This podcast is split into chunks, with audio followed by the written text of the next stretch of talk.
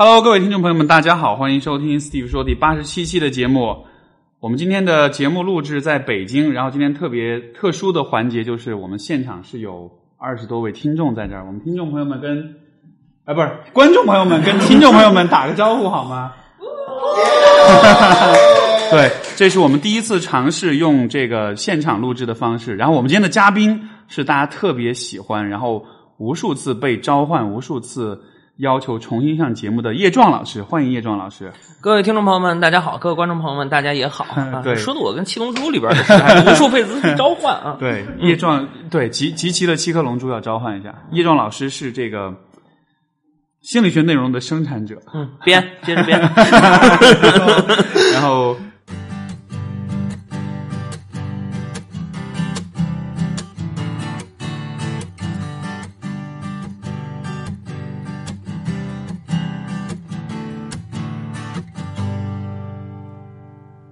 最近是之前你是说你要出一本新书是吗？啊，对，这方便说吗？这个方便说，方便说方便说啊。你说是哪本新书？因为因为你说是那个，因为因为其实我听你讲那个书的话题，我觉得蛮有意思的。嗯因为你说这个书是讲育儿，但是、哦对吧？但是说是从孩子未来要怎么脱离家庭的角度，对，大概是我我不知道，你你来介绍一下吧。我觉得你介介绍会比较准确。那这个书刚刚结稿，你交给出版社了。对今年可能要出三本书，哦一本译著，两本著作。你看，所以是内容生产者对吧？这两本里边有一本是合著啊，所以说其实工作量其实也没有那么大。对呃，这本书的主要其实我在里面提出来一个概念，叫做独立资本的概念，就是说我们脱离原来的家庭，对像一个细胞分裂一样出来后，啊自己能够独立的这么一个具有的起码在心理上的资本。这好大爱啊！我觉得。嗯爸妈的，我昨天刚去我表姐家，然后就我的表姐，然后她的就是，然后就我姨妈姨父，嗯。他们对小孩儿你那种教育方式就是，嗯，就恨不得他什么都听你的，对。对吧？就你要乖，然后就其实你在说乖的时候，你就是让他顺从你，就他其实反而是不让他脱离家庭的。对，没错。但是人本身就不可能乖的嘛，对人要一直乖下去，人早就完蛋了。那那那那，所以独立资本让就是怎么样的资本呢？其实我觉得独立资本最主要的包含两个部分啊，嗯一个部分就是一个人个人的能力得出众，嗯还有一个部分就是这个人跟他自己原来的家庭之间的关系要和睦，这两个合起来才能构成一个人比较好的独立资本。如果这两个都没有啊，就完蛋了。但是如果只有一个，比如说能力光出众，但是跟家庭不和睦，就容易造成一种什么情况？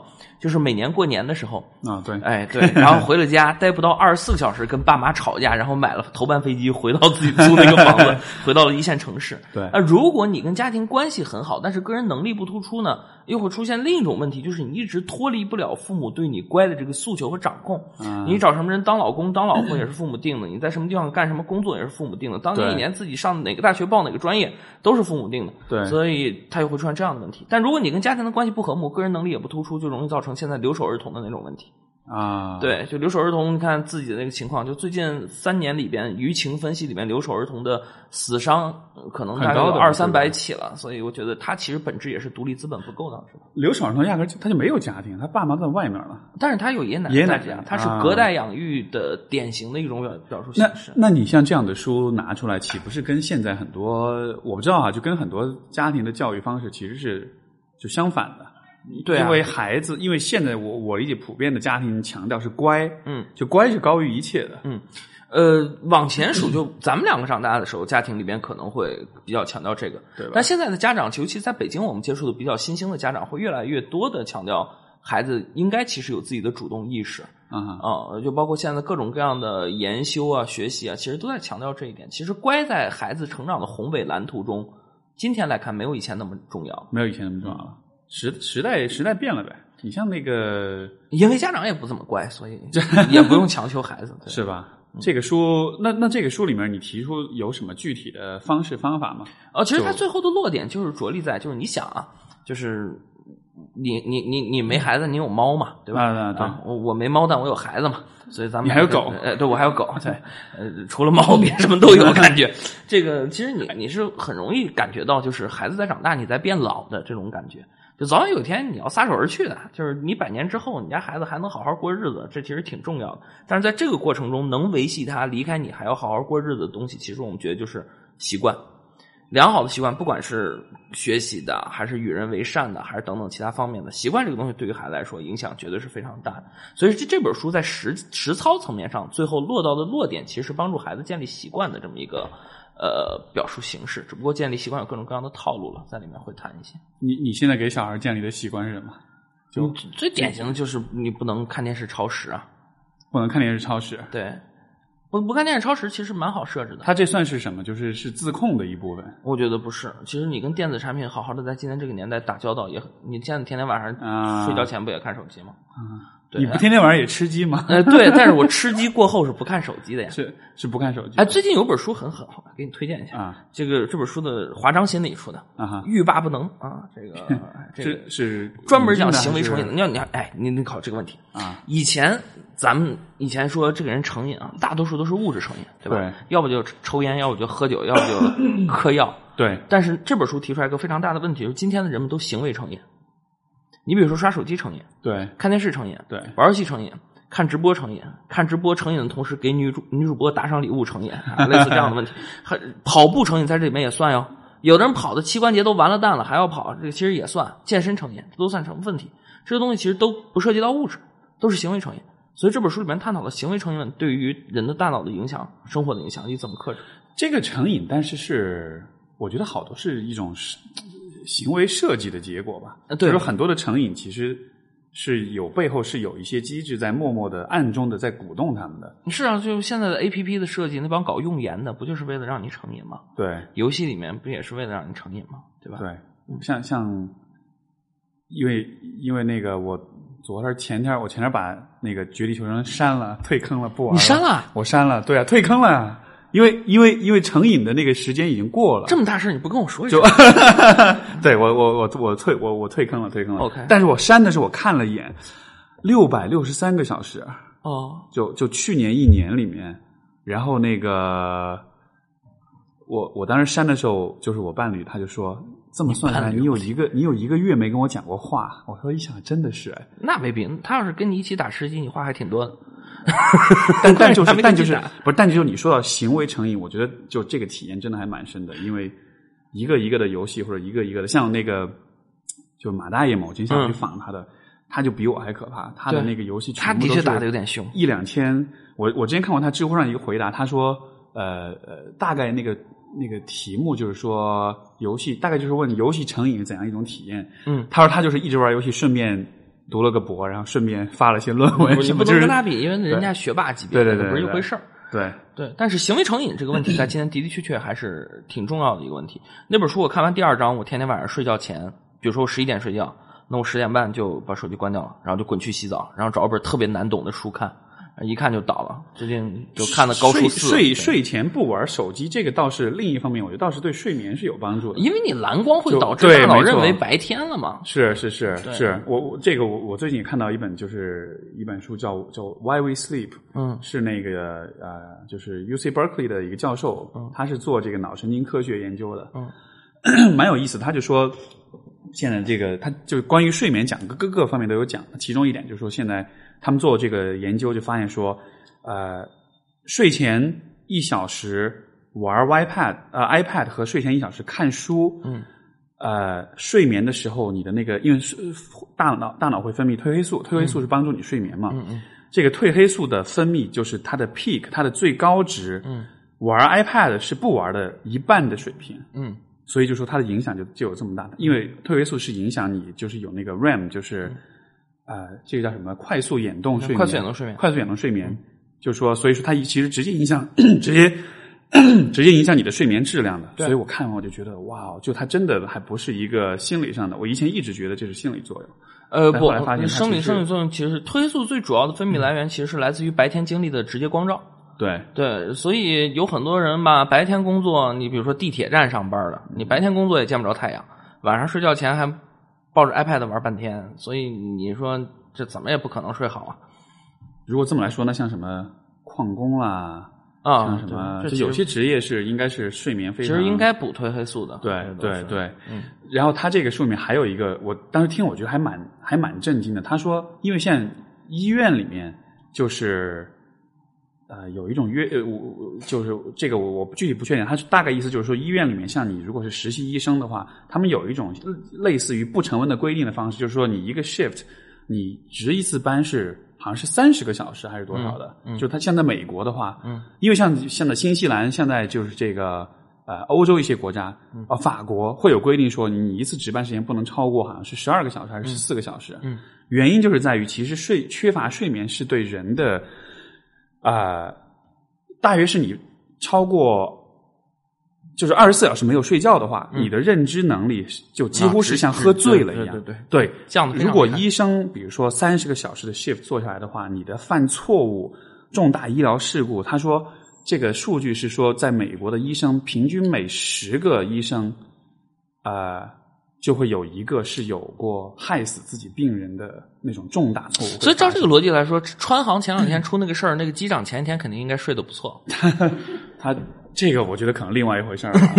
不，但是真的，你想，国内有的时候我听到有一些，比如说有些手术。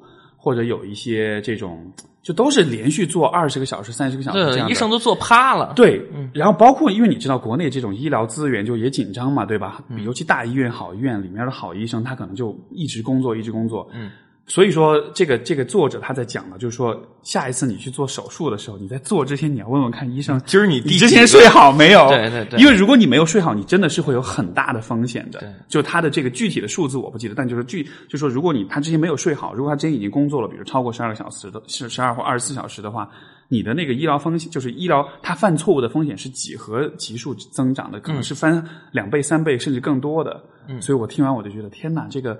就他这个，就这个书，他倡导的就是说，其实睡眠，你看我们人生三分之一的时间，嗯，睡眠对我们的各方面的这个生理、心理的影响，其实非常非常的大。但是我们现在的，你像我自己想起，比如说高中时代，那个时候就就五六个小时吧每天，嗯，但他说其实他对你的这个认知能力的损伤非常的大，而且你的学习效率也会非常非常的。低，所以其实是得不偿失的，因为我们习惯是说通过牺牲睡眠的方式来就更多学习、积累更多知识，但实际上可能是相反的，它对你的记忆力的影响，它对你的知识整合能力的这种影响，所以所以多睡觉就，所以请大家现在关了这个节目。对，你你最典型的就是巴尔扎克，巴尔扎克天天睡觉是晚上下午就是傍晚七点睡到晚上十一点，睡四个小时。起来写东西，写到第二天早上六点，第二天早上七点出版社来收稿，交出版社。对，然后吃早饭，休息一会儿，喝点咖啡，抽点烟，到九点，接着又写，一直又干到下午七点，然后再睡四个小时，然后再写一宿，天天如此。这个这个，我觉得就是我们的可能，我感觉就是可能我们有的时候会觉得说睡得少像是一种优势，嗯，对吧？而实际上并不是，对，就觉得我睡得很少，我每天五个小时没问题，然后第二天。像那个，比如说，有的人他可能工作到一两点、两三点，嗯，然后完了第二天早上八点钟还能起床，然后觉得哎挺好的呀，我就觉得睡觉是浪费时间，但实际上，呃，很多时候他觉得自己是 OK 的，就像是比如说喝醉的人，他不觉得自己是醉的，嗯，其实睡眠不足，他也会觉得自己是哦，睡眠是 OK。你要长时间不知道自己真 OK 是什么样子，你不 OK 那个时候你也老觉得自己 OK，对对对对，因为因为就是这个。如果你长就是长期的睡眠不，因为理想的睡眠应该是七到九个小时之间的。对很多人，如果是一直四四个小时或者更少的话，啊，包括你的寿命就真的是会折寿的。这个也是我我我是看到也是有研究在讲这个问题。主要的来访者会有专门提睡眠问题的吗？就是他没别的问题，他就说睡眠问题。会会有很多是那种经常做噩梦，或者是经常就是比如说晚上主要就是做噩梦，因为可能是遇到一些事情，然后就。会做噩梦，做了第二天起来就心里会瘆得慌，我觉得这么恐怖的吗？对，我是一个，就这话有点立 flag，但是这个 噩梦做的不是很多，而且我做的噩梦都不是特可怕，是吧？对，这个不过做关于做噩梦这个的话，这个也是我在这本书里看到，我觉得这个这个观点还蛮，就还还还蛮说得通的，就是其实呃。因为你知道，比如说这个，比如说有人有 PTSD，对吧？就是有人这个他经历一些创伤之后，他可能有这种后遗症。其中一个啊，其中一个症状之一就是会反复的做噩梦。嗯，然后噩梦就是当时的场景。对，但是为什么会反复？就是说这个做噩梦，它其实是有它的原理在里面。就是呃，我们为什么会做噩梦？尤其是比如说遇到一件很糟糕的事情之后，我们会反复的梦到这件事情，嗯，就其实做噩梦是一个我们的，你可以理解为是我们的大脑，它在梦中是在帮我们重新去处理这些回忆和体验，嗯但是有一个区别是什么呢？就是做噩梦的时候，呃，这个这个有一个激素，哎，有一个荷尔蒙，我忘这个中文名我不太确定啊，就是反正这个这个这个激素，它其实是管理我们的焦虑的，嗯。这个情绪的。这个激素在我们睡觉的时候，它的水平会降到几乎没有，嗯。然后在同这个情况下，我们会去做这个梦，所以这个意味着什么呢？就是我们做噩梦的，实际上就是啊、我们的大脑会把我们的焦虑程度降到最低，嗯。同时去回顾、去处理这个这个体验。嗯这样子的情况下，你就能够比较好的、不带情绪的去整合你的这些体验、你的这些情绪，去把它消化掉。嗯，因为因为我们白天醒着的时候，比如说我回想起一个创伤的事情的话，我回忆的时候，我会有很高的焦虑，我会有很多情绪起来，对对吧？但是你在睡觉的时候，就大脑相当于给你创造了一个安全的环境，你不会有焦虑，你不会特别强的焦虑，但是你可以就是很很生动、很直观的去直面你的这个回忆，然后去啊去处理这个这个部分。所以说，做噩梦实际上是大脑帮助我们去处理创伤情绪、创伤回忆的一个很自然的一个过程。所以为什么有我们会有的时候会说，就是很多事儿你随着时间推移，你慢慢就好了，就忘了。其实就是因为这个事情是在是在梦当中完成的。嗯，对。但是呢，呃，就这个呃，像有些这个 PTSD 的这种这种患者，他为什么反复的做梦？就是因为他同时也是，就是他可能是生理上的一些变化，他会有呃，他的这个焦虑的这个激素会一直水平会一直很高，即使在睡觉的时候，它也会很高。所以说，也就意味着在睡觉的时候，其实你还是很焦虑的。嗯，然后这个就是因为你的睡眠被影响被打乱紧绷着，嗯一直紧绷。对，所以你虽然一直做梦，但是你其实并没有真的在一个低焦虑的情况下处理嗯你的回忆，所以结果就是你会反复的做梦。因为你第一天晚上你做了这个梦，但是你因为你高焦虑，所以他们处理的就没有处理好，所以第二天晚上你的大脑就会试图再去进行处理。处理的带宽不够。对，没错。然后你就会一直不停的处理，一直不停的处理，就每一次都过不了。然后这个这个呃，这个这个现象是怎么被解释的呢？就是因为这个在美国有也是这个作者讲的，就是说在美国他他认识的一个医师，这个医师是专门做这个就是呃老兵这种就是这种 vet 的这种呃这方面的这个呃护理工作，他就会发现说，他给有一些呃这种有就有 PDSE 的这个呃患者，给他们开了一种降降血压的药之后，嗯这些人就说很神奇，说我吃了这个药之后，我不做噩梦了。嗯然后，然后他一聊就才意识到，这个药当中有一个成分是专门降低你的这个焦虑的，嗯，就是焦虑的这个荷尔蒙的，所以他刚好在睡眠里面把这个荷尔蒙给降下去了，你就不焦虑了，所以你反而就能够把你的这个整合起来就整合就把它处理掉了，所以说就就相当于是一个很意外的发现，所以这个降压的药反而现在就成了治疗 PTSD 的一个很好的一个药物，它可以帮助你就不再做噩梦啊，不再做噩梦之后，你改善你的睡眠，从而你整个心理状态都有很大改善。所以说，老做噩梦的人，其实他就其实睡了以后，也依然处于一个高焦虑的状态。就从研究上来说，应该是这么一个意思。那还挺惨的，我觉得那还挺惨的，因为白天就够焦虑了，就晚上还那么焦虑。就就你会进入一种循环嘛，就是嗯你你晚上睡不好，一直做噩梦，白天醒了之后，当然我觉得这样子，就是我们聊这个，我觉得至少可以对噩梦有一个理解，就是做噩，因为有的时候我们会说，就是呃，做噩梦可能是预兆啊，可能是什么，就觉得啊，我是不是要倒霉了？但实际上它只是你的大脑在帮助你去处理你的情绪，嗯，对。但是就你想做了梦，你第二天早上醒来就挺闹心的，然后对对吧？你会觉得可能这我老婆一整天都我老婆一做完噩梦就特别爱找我倾诉，对吧？对我老婆只要做完，我都我我我我老婆特别爱跟我聊她前天晚上做了什么梦。是是什么？都是那种血血淋淋的。不是，他一做完噩梦就找我倾诉，噩梦五花八门，多种多样。然后就是，我就说跟我过日子有这么难吗？我 就天天会觉得是你引起的是就吧？然后就就就尤其是你就经常是什么啊？就早上起来，我上厕所，对我蹲在马桶上，苏老师这个就不说的门门卫生间门咔咔，别说我昨天晚上梦见东西，我跟你说闹心死了。我就说你现在也很闹心啊。对我就在因为但是你知道人在上厕所的时候状态很被动，你知道吧？我也没办法，我只能在那儿听着。他听完了以后，他跟我闹心一通，就是他把他的焦虑分享给了别人，你知道吧？然后我就说，是挺恶心的，你知道吗，是挺是挺血腥的，你知道吗 比较重口的那种我昨天有只大狗追了我一宿，哎我说那那那我说那也也不是你今天早上影响我办事儿的道理，对吧？。对，但是你你说为什么有的人做了梦就特别爱跟别人讲，爱倾诉？这可能是种缓解焦虑的方式。我不知道，哎，就啊但是也可能是因为他默默的就按潜意识可能比较恨你你爱跟别人讲你做的梦吗？我做的梦没什么特别好讲的，我觉得。男生不是很爱做春梦吗？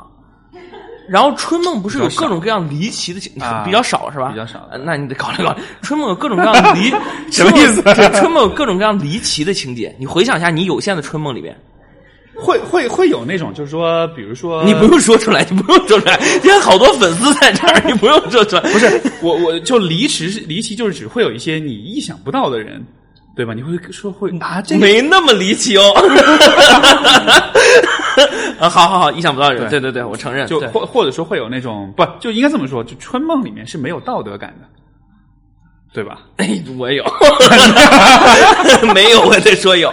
嗯，对对，就是哎，怎么怎么回事？我们怎么聊到春梦来了？这个挺有意思的接着聊本来很严肃的，我想问的问题不是说做不做春梦或者说梦什么问题，我的问题是。为什么男人做了春梦不爱跟别人分享呢？哎呦我操！我昨天晚上怎么怎么着？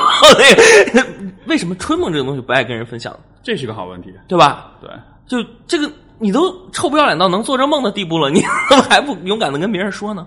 哎，女孩子会做春梦吗？会啊。肯定会啊，所有人都会做春梦。你看他们有人摇头，你看他们有人摇头啊他。们他们他们只是对不，但是呃，这个这个的确是这样的啊，就我们好像很少谈论这种对你很少跟别人聊春梦，对吧？为什么呢？为什么？噩梦会聊，噩梦会聊，不聊春梦都是挺糟。呃，春梦不糟心，但是这都不是什么上了台面的事儿。但是我我觉得聊噩梦可能还是因为你如果做了噩梦醒来的话，其实膈应，你想找个人分担你会。记得，对吧？就是说你你至少你在短时间之内是会记得的，对，但是然后你可能需要其实他就像看恐怖片的时候旁边那个人的怀抱。有点那么个意思吧。对 OK 我我噩那个噩梦，说到这个就是做这对梦的记忆，我不知道我不知道你会不会有这样的感觉，就是有的时候你做梦，你刚醒来的时候还记得会记得，你过一会儿你就忘了，就忘了，对吧？呃，因为人在做梦的时候，他的大脑是处在输出的状态的，嗯，但它的输入的部分、记忆的部分，其实是它的它的这个很有限。是是你带宽比较不足的，所以会记不下来。嗯但是你说像噩梦这样的梦，你在刚醒来的时候，可能记忆很，因为噩梦一般场景其实都会非常的鲜活，嗯，对吧？就比如说什么一只野狗追追上你，然后把大腿肉给你咬下来一块儿，你看那，然后你看那伤口，哇，在往外冒血，在喷血，血喷你脸上的还热乎乎，还有感觉，就这种很细的细节，就你会记得很清楚。所以刚醒来的时候，可能就情绪状态是特别糟糕的，有点像是你刚刚经历了创伤，就重新经历了一遍那个创伤的感觉，所以可能需要立刻有一个表达这样的。那春梦做完，人也没有好像很开心因为你想，人们嘿咻完了就都躺那儿哦。在回味，在不说话的，所以春梦但中间被打断的春梦起来也不会很开心啊。啊，我们是不是太纠结于这个问题了？对，我不是你老提这，是因为你昨天刚做春梦，不是不是不是，主要是我最近有一个梦是春梦跟噩梦的混合体，给我吓够呛了。方便方便透露 不方便，不方便，的确有点恐怖，弄得我都有点阴影。是是是对对，我早上起来我就拽我老婆说：“哎，今儿轮着我跟你分享。”然后我老婆听完说：“嗯，是挺变态的。对你你会你会做梦的那种日记吗？就是你会记下来吗？没那么蛋疼。是吧？嗯，但是这个其实是一个这个呃，就是这个其实是一个方法，就是说，呃、我就是它英文叫 lucid dream，u l u c i d，清醒哦，清醒梦，对对对，就是说这个就是清醒梦，就是说人做清醒梦的这个是可以被训练的。这个啊训练的啊方法就是说，你每次做完梦之后，你你写一个一个一个日记，你一个写一个知。乎上有一个类似答案被我举报了。啊？是吗？对，因为知乎上那个答案就是告诉，就是大多数都是十四五岁的孩子在说我要做梦中梦，我要做清醒梦，我要做，他们叫清明梦，清明节的清明，清明梦，这听上去我要做这个。好不祥啊！对，然后就就听着特别的尬，然后就好多十四五岁的孩子问，然后底下还真有人手把手教，挺长一篇文章，然后被我点举报了。呃，好吧。对，但是这确实是因为我是在那个学术刊物上看到这个，嗯，对，我就是觉得咱们俩可能说的有点区别。你啊说的是，就是还是好好啊做梦。他说那种是封建迷信那样的，他说那个就是你怎么能创造一种类似《盗梦空间》里边那种梦？啊，你在梦里面，但是你自己知道自己在梦里边，然后你还在里面还有有左右的能力。不，但是这清清醒梦是怎么着的？是的，它是训练你能够在梦当中有对你的梦的那种，相当于是一种控制能力。但梦最大的魅力不就在于无法控制吗不是，但是有些时候你有些梦，其实你是可以一定程度上控制的，？OK，对吧？就比如说我最我自己最常有的体验就是，比如说经常梦到从一个地方摔下来，啊或从一个地方跳下去，嗯，然后你肯定会害怕，但是同时你就会特别希望这个跳下去之后会有一个好结果，比如说你突然就飞起来了，嗯，或者你跳下去之后你发现自己没事儿，然后我在我在跳降落的过程中，我就会想一想，我不我一定要有一个好结果，然后最后真的就有一个好结果，那一瞬间你就特别，就你就会特别开心那样。我觉得你的生活真美好。我梦见我梦见跳下去以后，很快就醒来了，因为我摔床底下了。对，然后我妈就跑过来说啊，没事没事，你在长个儿，所以就梦见跳下去。对所以。你的你你什么时候做的梦？你还在长个儿啊？对我我这就小时候的事儿，那我老梦这个也没见长到有多高。对，所以所以就是说，这个你训练的方法，其实就是说，你每一次醒来之后，你把梦记下来，你记得要详细吗？就是写个日记呗，就是描述一下这个梦。对，所以这个个梦记得怎么样，主要取决于你的文采。就反正就是记下来呗。他他这个具体他没说要要记到什么一个程度。对 OK，但是他能练出来。就他就他通过这个，就是你每一次把梦记下来的方式，呃，具体的机制我不记得，他大概是这么一个说法，就是逐渐的你就你你你的梦就会变得越来越清醒，然后你在梦里面的控制哎，你有向别人推荐过这个东西吗？什么？就推荐过这种记梦的这种笔记的？我自己有尝试过，然后、呃，我不敢说一定是特别有，因为这个就个人体验对吧？就、嗯但是我觉得就是有一个很有意思的现象，就是因为有些梦，比如说你一个月、两个月前记，你绝对记不起来，但你如果看到这个记录之后，哎对有这么回事儿哦，对，然后所以说就那个感觉有点像是你好像重新发现了你。有点像你重新发现你潜意识当中一个你之前没有的我，你对，就那种感觉。像我现在都记得有一个梦是我去年的时候做的，然后当时记下来，因为印象当就当时做完印象还很深刻，因为当时因因为我的梦里面就是最常出现的一个主题就是赶飞机赶不上，啊，就是赶飞机赶掉了，或者堵在路上，或者到机场在狂奔，就这种梦特别多。就是就是出行的时候赶火车、赶飞机，然后就迟到了、晚了，一看表发现，哎呀，我我现在已经登机了，但是我还在比如说离机场一个小时路程的地方，就这种经常都会有。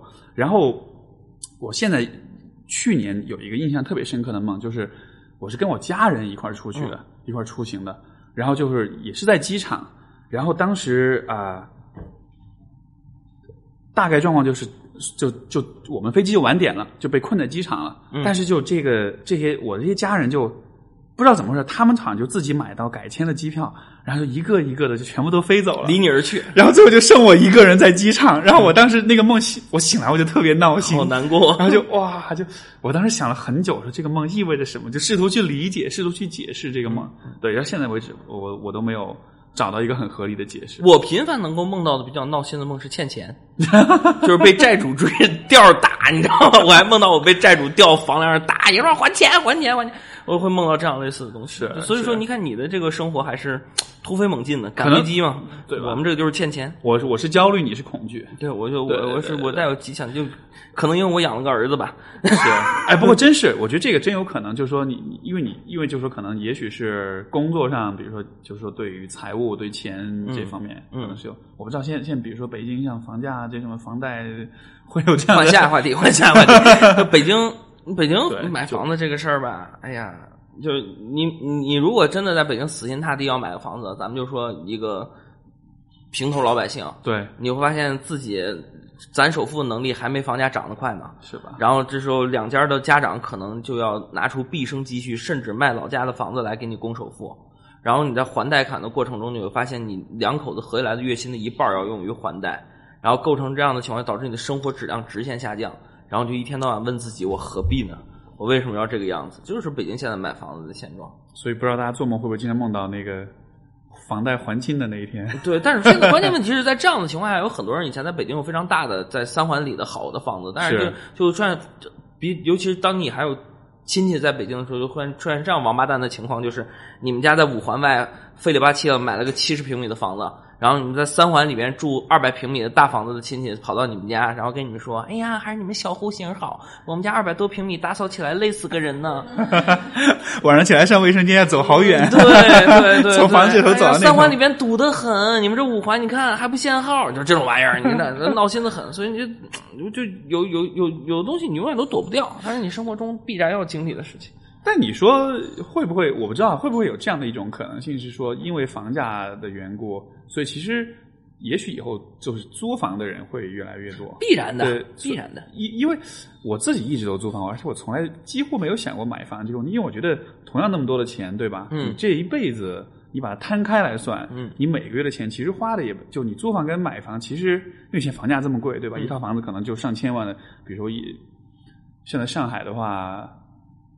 一般老百姓住的可能一百来平的房子，一得上千吧。嗯，你想一千多万，你除下来，你一个月差不多也有那么多。你把同样的钱拿去租，你又比较，就我的感觉是你又就又又比较灵活，你又没有那个没有那个压力，嗯对吧？虽然最后房子可能你没有一个，就是就是说他你没有一个属于自己的房子，这个这个当然是有的，但是我觉得我更多看到是它财务上的风险其实会低很多。但是话说回来，你觉得要给自己买个房子这种事儿存在不存在着地域差异？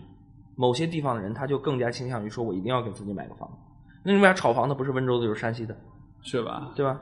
然后我就我觉得这这肯定有地域差异。有的地方的人他一定就说，我要给我买个房子，我要给我儿子买个房子，我再生个儿子，我第一反应就是我靠，我又要他妈多买个房子，就有这样的想法。如果我不知道哈，因为因为我理解，因为房地产市场是从好像是两千年前后的时候开始有、开始开放的，嗯对吧？就在这之前，房屋交易买卖应该是我我我我不是很清楚，但是我印象中应该是我连你说这我都不清楚。就就在这个之前，其实中国人的住房都是比如说就是安排配给制配给，对吧？就没有说买卖的这个问题的。这个这个需求其实是后是很就就是大概我记得是可能是我这个我回头我要查一下资料，但是应该是两千年前后才会、才会出现这样的一种。但是两千年之前面对着同样的问题啊，在房屋配给制的时候，各个的国企大院里边也都存在类似的问题，要根据你的职级，根据你的这个呃是不是双职工家庭等等类似这样事儿来给你配给房子，所以大家当时也都找，还就很多大型国企里边有个专门的科室叫做房管科，你知道吗？啊，对，专门给分房子，分房子我的天，那门槛踩破，我跟你讲，磕头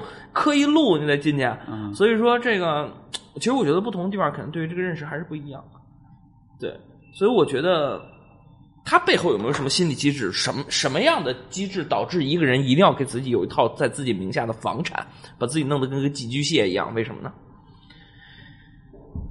是不安全感还是什么？没有读过这方面研究。我我我我也不太清楚，我们就我们就大概大概大概大概琢磨琢磨。其实因因为你想，其实可能是人对财产，就是人对不动产不动产，我觉得会是、是有需求的吧？是有需求的，因为因为也说不通呀，因为你想，因为比如说，我们还是从进化心理学的角度来说，人在人类社会的大多数时间里面是手机采猎的阶段，对吧？这个阶段其实你所拥有的私人财产其实是非常非常有限的，嗯所以我们我们对于固有财产，就对于这个私有财产，应该是没有那么强烈的那种那种意识的吧？但是我的想法是，如果你对于，我觉得对于房子的需求的本质来源来源于一个仓储需求，要存东西。嗯、所以其实我在考虑它跟农业是不是有相关性。哦，哎，这有道理，这有道理。对，对，如果如果你是狩猎的，就你没有长期仓储的需求，所以我觉得你要什么。有道理，但如果你存种子得存一年，我其实觉得这个房子就因为房子是你的，房里边的东西就更是你的了。你把你的东西放别人家房里边，你肯定不放心啊，对不对？，对，所以所以说就是说，因为你就是你其实买的不是房子，而是有一个很安全的空间，空间存存储空间，对你可以把你的各种东西都放进去，对，老婆孩子、对狗，嗯，啊，全都放进去对没错。那如果这么来说，其实就说你其实其实也许啊，就是就对这个当然是一个猜猜想，就是说也许买房的这种焦虑。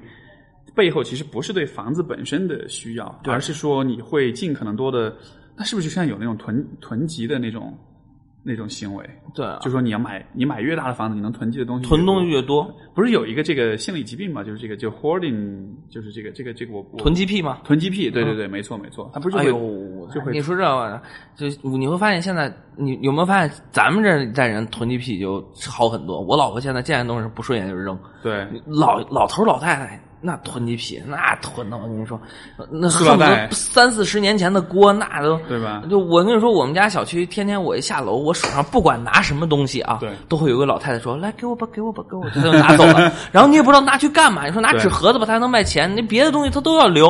我我我我以前是有看过有那种就是纪录片，就讲这种囤积癖的，就国外的嘛，嗯你就会发现他进屋一个，比如说一个柜橱，就比如说三四个抽屉里面全是塑料袋，三四个抽屉里面全部是，比如说纸巾，它未必不整洁，对但是它会很逼仄。对，包括比如说这种肯德基里面的那个番茄酱小袋子，一一箱子啊就囤在里面，哎呦，我就觉得这个。但是 牛逼，牛逼。但是我觉得人就是可能这也是一种，就这可能是我们进化的本能，可能有对对于有些人他可能发展到一个病态的程度了。但是我觉得对于物物资的囤积也是蛮有好处的，嗯，对吧？尤其当你这个有时候我我瞎推想啊，就是说也许囤积癖会在纬度偏北一点的区域，或者偏寒冷的区域会更多一些，对因为你会面临比较明显的。冬夏的交交替，嗯而且冬天的时候好囤积你囤积其实是比较对，是是是对你的生存是比较有帮助的。对，就你你本本来就是啊，你一去北方一看，这个现在都是你一到东北地区，一到冬天，你看大家在这个呃窗户外面那个防护栏上，对。都摆的是葱啊，什么乱七八糟的类似这样的东西。其实我觉得本质上都是囤积。啊，说到这，我想到辣白菜，突然饿了，对外卖给斯蒂夫先生对对，这这个，其实我觉得这种对于房子的需求，嗯现在很多房地产商等等的都会看说，现在买房是刚需，但是没有人讨论刚需的背后，它在心理上有什么样的意味。我我我觉得像你说，比如说现在，比如说现在年轻人也许不囤塑料袋啦、瓶子啊什么的，囤别的呀，对，其实会囤别的，囤手办，对，没错囤高达，其实塑料袋还能放抽屉，手袋能放不了抽屉，那对房子需求更高。对吧？嗯囤电子产品，那我就是，囤化妆品，对，有钱的可以囤老婆，对，三四五六七一起来，嗯。那不能囤一块儿吧？那会天天撕的吧？所以房子需求就更高了呀，就多买几个房子呗，对吧？对，还有呃囤书，哦，我也是这样你。你也囤书，对，还有还还囤什么？呃，你说那家里养十几只猫的算囤吗？这算，这绝对算，也算哈绝对算。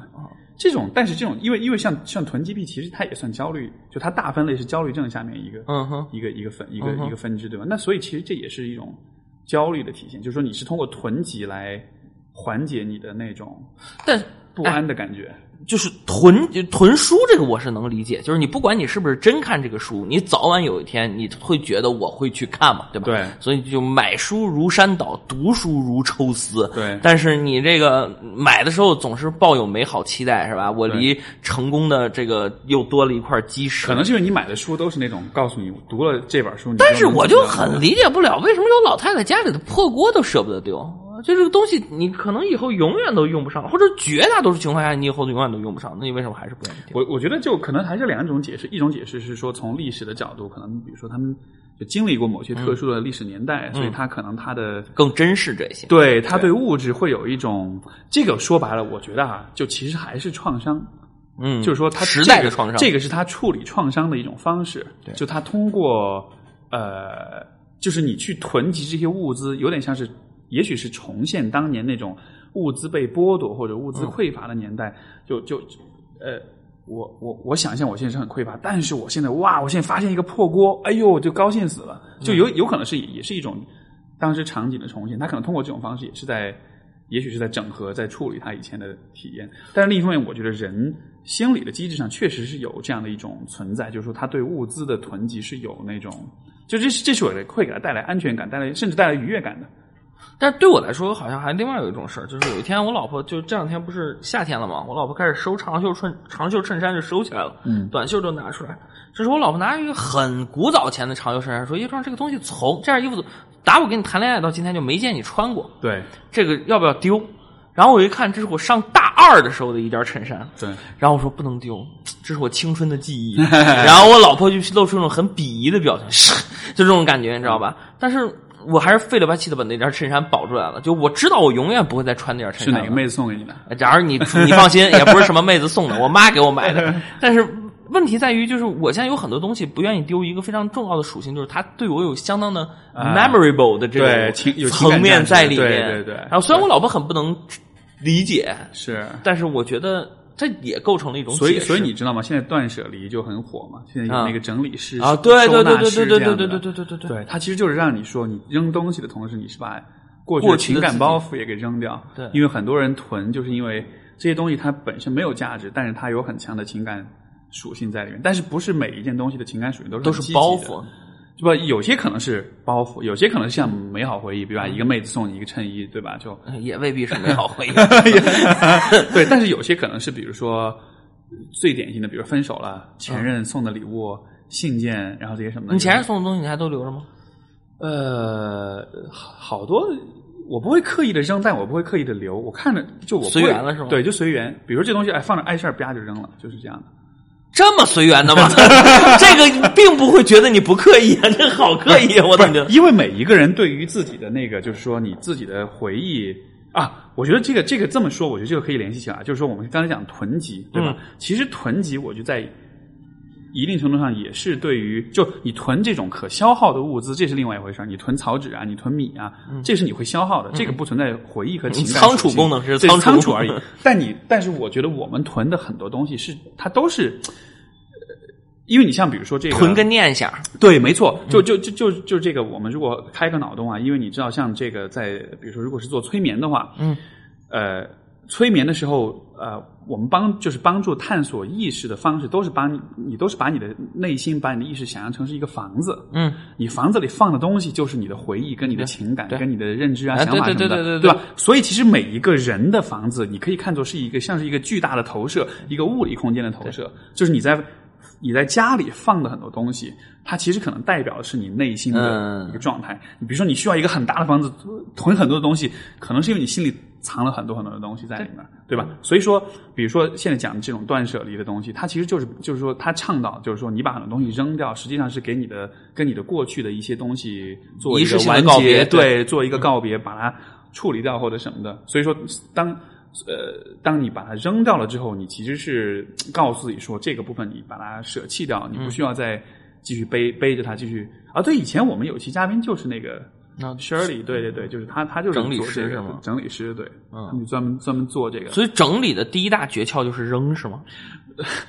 我之前看过一个文章特别逗，他说有哪些行业是可以一句话就。呃就是就可以总结这个行业所有的 整理的行业就是扔，是吗？整理行业就是少买行买多扔，业就是骗。就心理不是心理心理没有，呃，我记得有两个，一个是整理师，他说的就是他所有的东西其实就是少买多扔，然后还有一个是做时间管理，嗯，就是整个有很多人写时间管理的这种书，对对对。对，然后其实他的呃所有的这个东西核心的思路就是自律，对。哎，你 你现在时间管理用 A P P 吗？不用。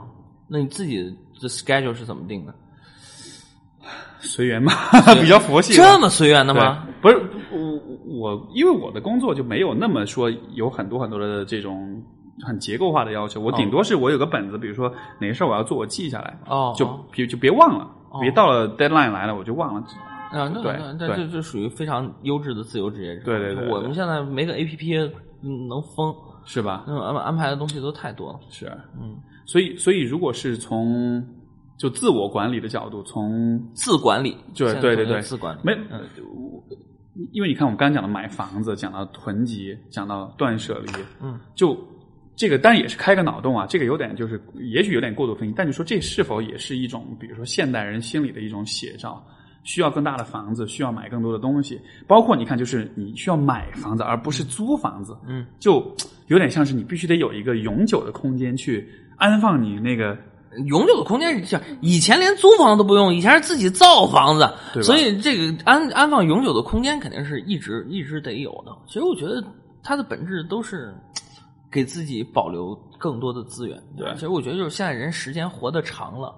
留的东西 多了，哎，等等，也等是也是，我印象特别清楚，就是我有一次在我奶奶家的一个柜子里面，对，翻出来一封我爹给我妈写的情书，啊，真的假的？然后我爹当时劈手就给我拽下来，那会儿我真正情书我只看到了第一行，啊还没读完，我爹劈手就给我来说不许看，第一行不要看，说这跟你没有关系。啊我一想怎么现在也得跟我有关系啊？非常有关系啊对，这是我的起点啊，是不是？是，他 就不让我看。然后呢，这个他他，但是他当时跟我说了一句话，他说我跟你妈没了以后，你不要把这个箱子打开，你也把这个箱子烧掉。哎呦，是不是啊？哎呦，我觉得好溜，好溜，好有感觉啊，好溜是吧？好像那个电影当中出来的情节。对，回头我跟我儿子就是说，儿子，等我跟你妈走了以后，把爸爸这个电脑 烧掉。这里面有爸爸跟妈妈长期的聊天记录，发现烧掉这个没有用，微信有云备份，妈蛋，是不是？你应该说，尤其是 D 盘里面 正数右边第三个文件千万别打开。对对对对这个文件里面有很多。对对，这个这个文件是当年我见不得见不得是这个文件是当年你 Steve 叔叔给我的表情包，都不能看。对，所所以话说回来，其实你会觉得有的东西不是你不不打算断舍离，对你打算你走的时候想让这东西跟你一起走的，哎，那你何必让他提前离开你呢？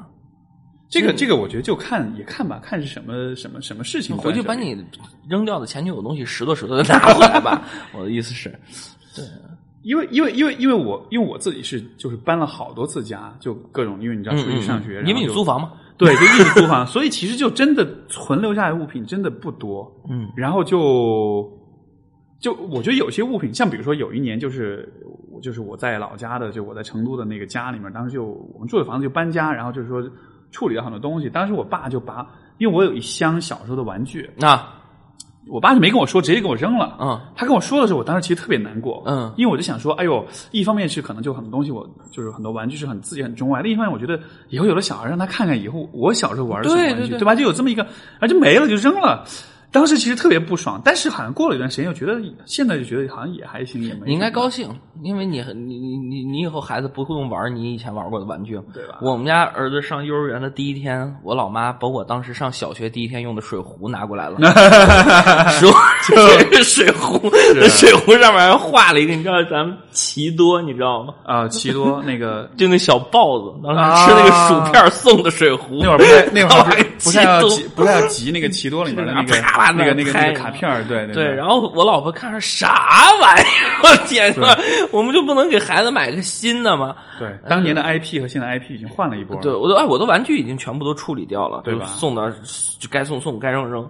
但是我所有的小时候读过的书，我妈全留着，全留着准备让我们家儿子好好的再、啊再读。你有小时候写的作文什么还在吗？啊，我小时候写的作文在对？吧？哎，这个其实我觉得特别有意思啊，哎，小时候写的作文，你会发现，作文、日记啊什么的，就觉得哎，我怎么当年这么傻逼啊？就那种感觉。哎，我不会啊，你不会我上初中开始就开始写议论文了，我很少写记叙文。是吗？对我上初呃对对小，当然小学是另外一说啊，就是让上初中开始我就已经开始写的基本都是议论文了。如果你去看，就是你小时候写的东西，其实你会看到说，虽然那个时候有很多是那种类似八股文的写法啊，今天今天起床了，天气很好，啊，小红、小刚和小明，对天天上飘着朵朵白云，就就虽然有很多这种呃，就是可能模范化的东西，但是其实一个人的个性会在里面慢慢的凸显出来。对，对，就我看我自己的，我看比别人的就发这种日记，就真的这个还蛮有意思的，就是你的你的个性会从你的文字表达里面逐渐的。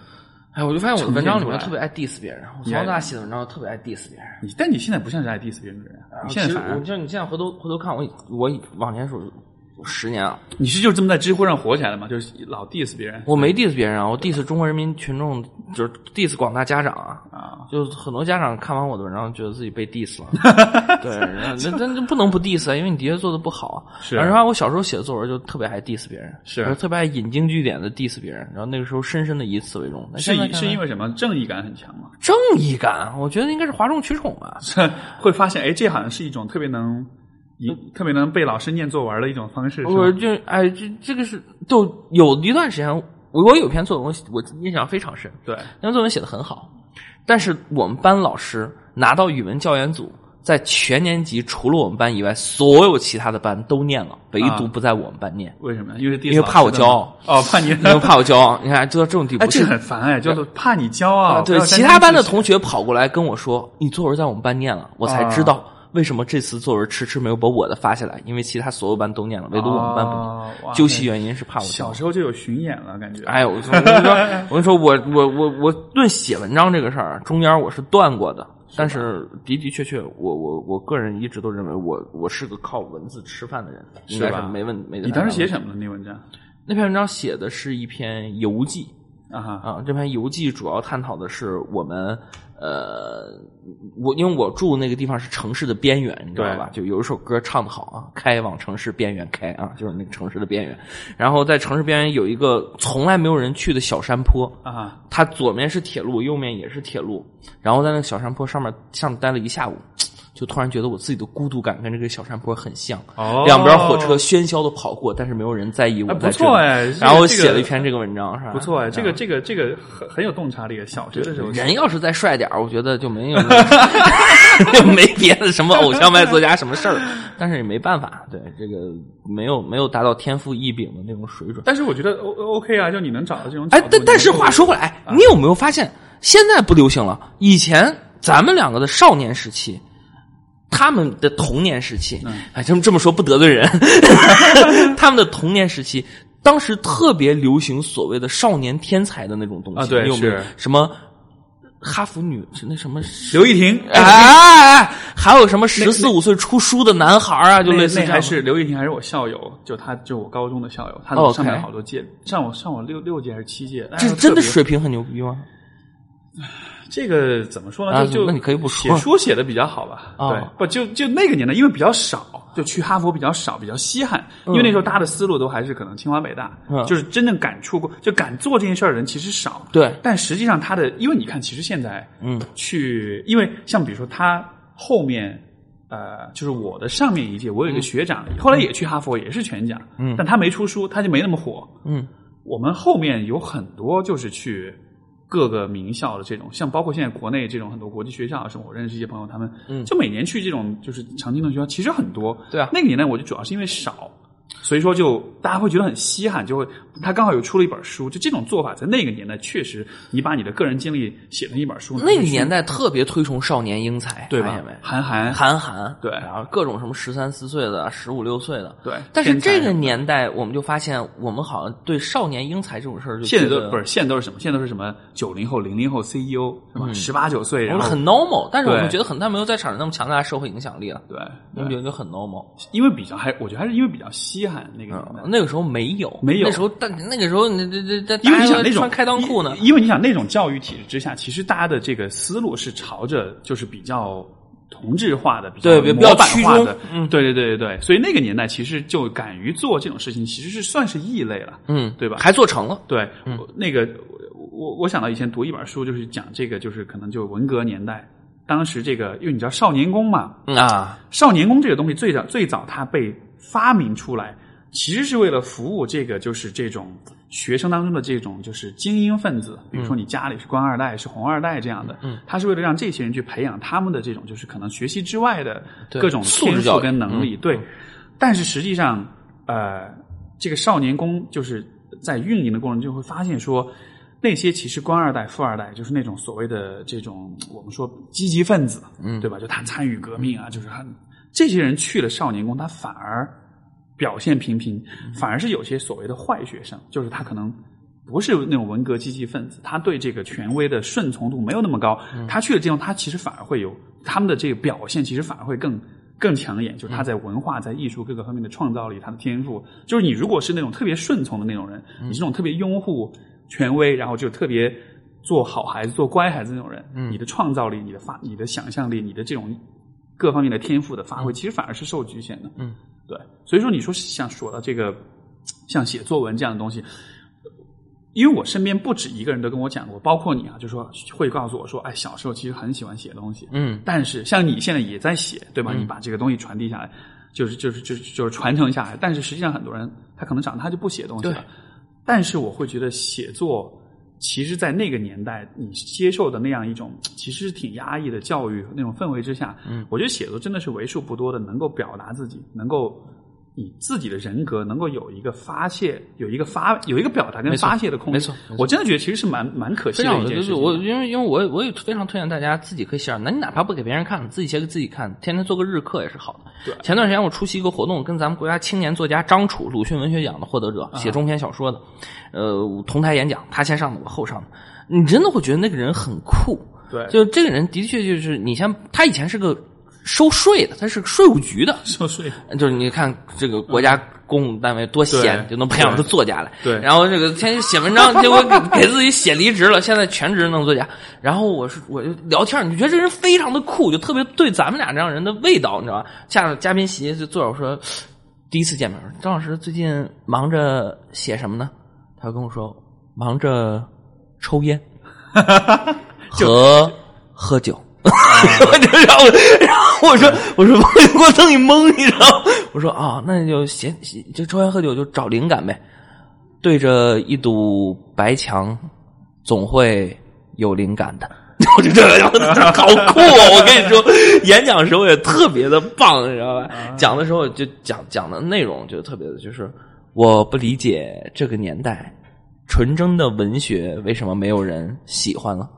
从偶像、明星到追捧他们的粉丝，在我看来都是单细胞的，好酷！底下人都不知道该鼓掌还是不该鼓掌，然 后我内心特别想鼓掌，但我又不敢，你看，如果你当年你把你的 diss 功力发一直发挥，一直那什么，你现在可能也就这样。对，你要这这那我们去演讲上怎么说嘛？就是各位同学大家好，非常高兴今天来到这里，我是叶壮。今天我的演讲题目什么什么？我很高兴今天有这个机会，感谢主办方什么着？对我操！张楚上的第一句话是：我原本以为我第三个上，结果让我第六个上，一直也没吃东西，有点饿，我赶快讲完吧。然后就掏张纸出来，然后来之前写了几句话，然后我觉得好酷。就他就就说他会对他自己的就我觉得这就叫对自己的尊重。对吧？对你对自己的个性跟想法，你特别特别对主，但主办方很尴尬，主办方快给张老师拿个面包。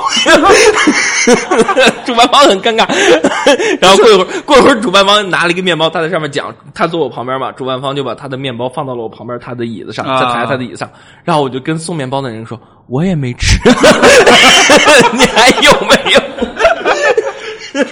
然后这个还挺有意思，我觉得这对于自己的基本尊重，你干嘛要活那么伪善呢？戴那个面具，对不对？对，这好像是我们如果理论化呀，这其实是人个体跟社会之间的一种界限跟平衡的问题。呃，咱们俩这样的人就算够 be myself 的了，但是这样人会感觉还还要，就是说，如果一个人的 ego，一个人的自我，如果有一个 size，有一个大小之分的嘛，他属于是加加加加大了。啊，他的自我已经延展到，就他的世界就是他的自我了，所以他在面对别人，他在面对这个世界的时候，他是把自己的看到，或者他是把自己的想法，就是也不说强加，但是他会把它覆盖到这个世界里面去。对。而我们的做法是我们在被覆盖，对我也不能说被因覆盖，但是就会有一个互相影响吧，互相影响吧。但是我觉得的确是也也有一些人，他们可能真的是被覆盖的。就完全被覆盖。对，其实我觉得这样的同学们就，其实我现在会发现，越发现一个问题，就比如说嗯人们对于情商这件事儿的误解，啊，对，好多人对于情商的误解的，就误解成了就是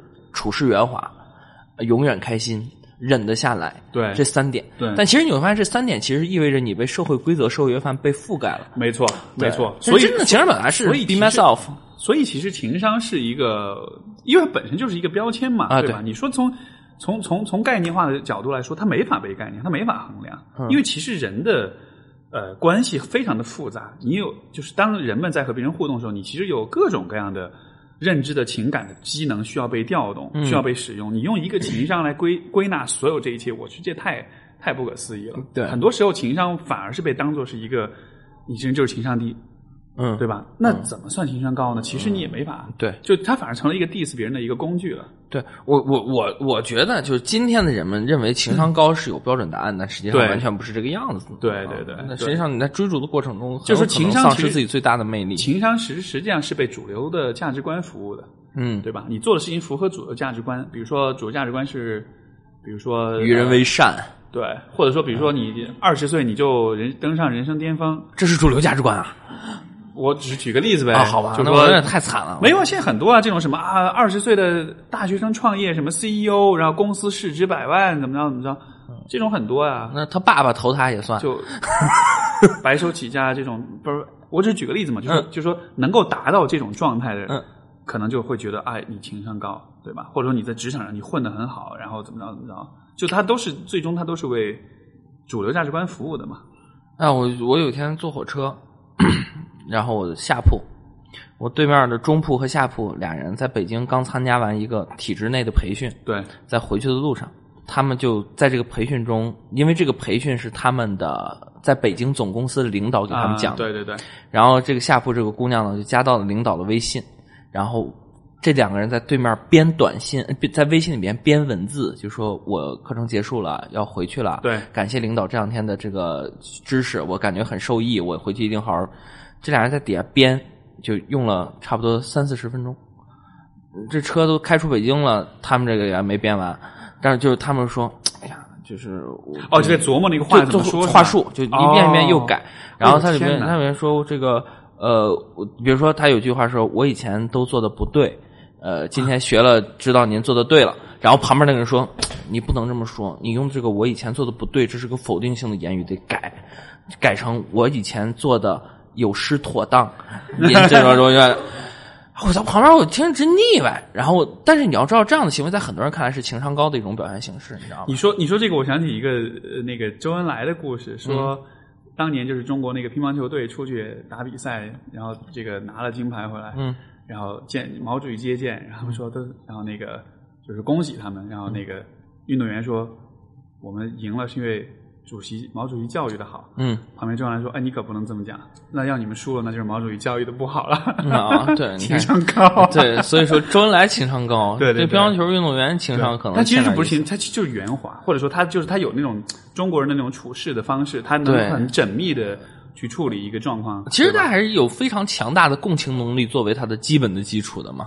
能够就我觉得就是说你能够换，能够站在不同的人的角度，嗯，就不光是对方，而是不同，就嗯，所有参与的所有人的角度利益相关方对，这个事儿应该怎么说，应该怎么做，对吧？这个可能是这个的确是，如果是从换位思考能力，这的确是比较高，我觉得比较高级的一种这个就是认知能力嘛。嗯，对，啊，反正我觉得今天的人们对于情商的追捧吧，情有可原，但是追捧的那个目的地呀，太夸张了有点问题。对，对，实际上大可不必那个样子呢。他营造出了很多人开始自己自寻烦恼。其实你本来没毛病，就是你你就是你考虑，如果就比如说我们俩这样的，今天有一个人要要给咱们写一条短信，咱们是那个当领导的培训了，那个人要在那儿字斟句酌，对发过来你会 care 他到底写的嗯用了否面否面的词语吗？我觉得会有基本的一些要求，就是说嗯最基本的这种，像比如说我经常知乎上私信有人 有人有人发私信，你知道吧？我心情很不好，嗯，没了。咋办？嗯，连咋办办都没有。对我我分手了我我每次都要提，就有人给我发微信，就是叶老师，我作为一个女人该怎么好好的爱自己？我说我又没做过女人，我哪知道怎么好好爱自己？这种至少对，他那受不了。这种已经很不错，他至少会已经很，他已经他会称呼你叶老师他会提一个问题嗯。我见到最奇葩就是他就是发一句话过来，对我分手了，很难过，很伤心。你跟他说，那你难过呗，那你难过，那你难过去吧，不是，就就就我觉得最基本的就是说，呃，难怪会分手。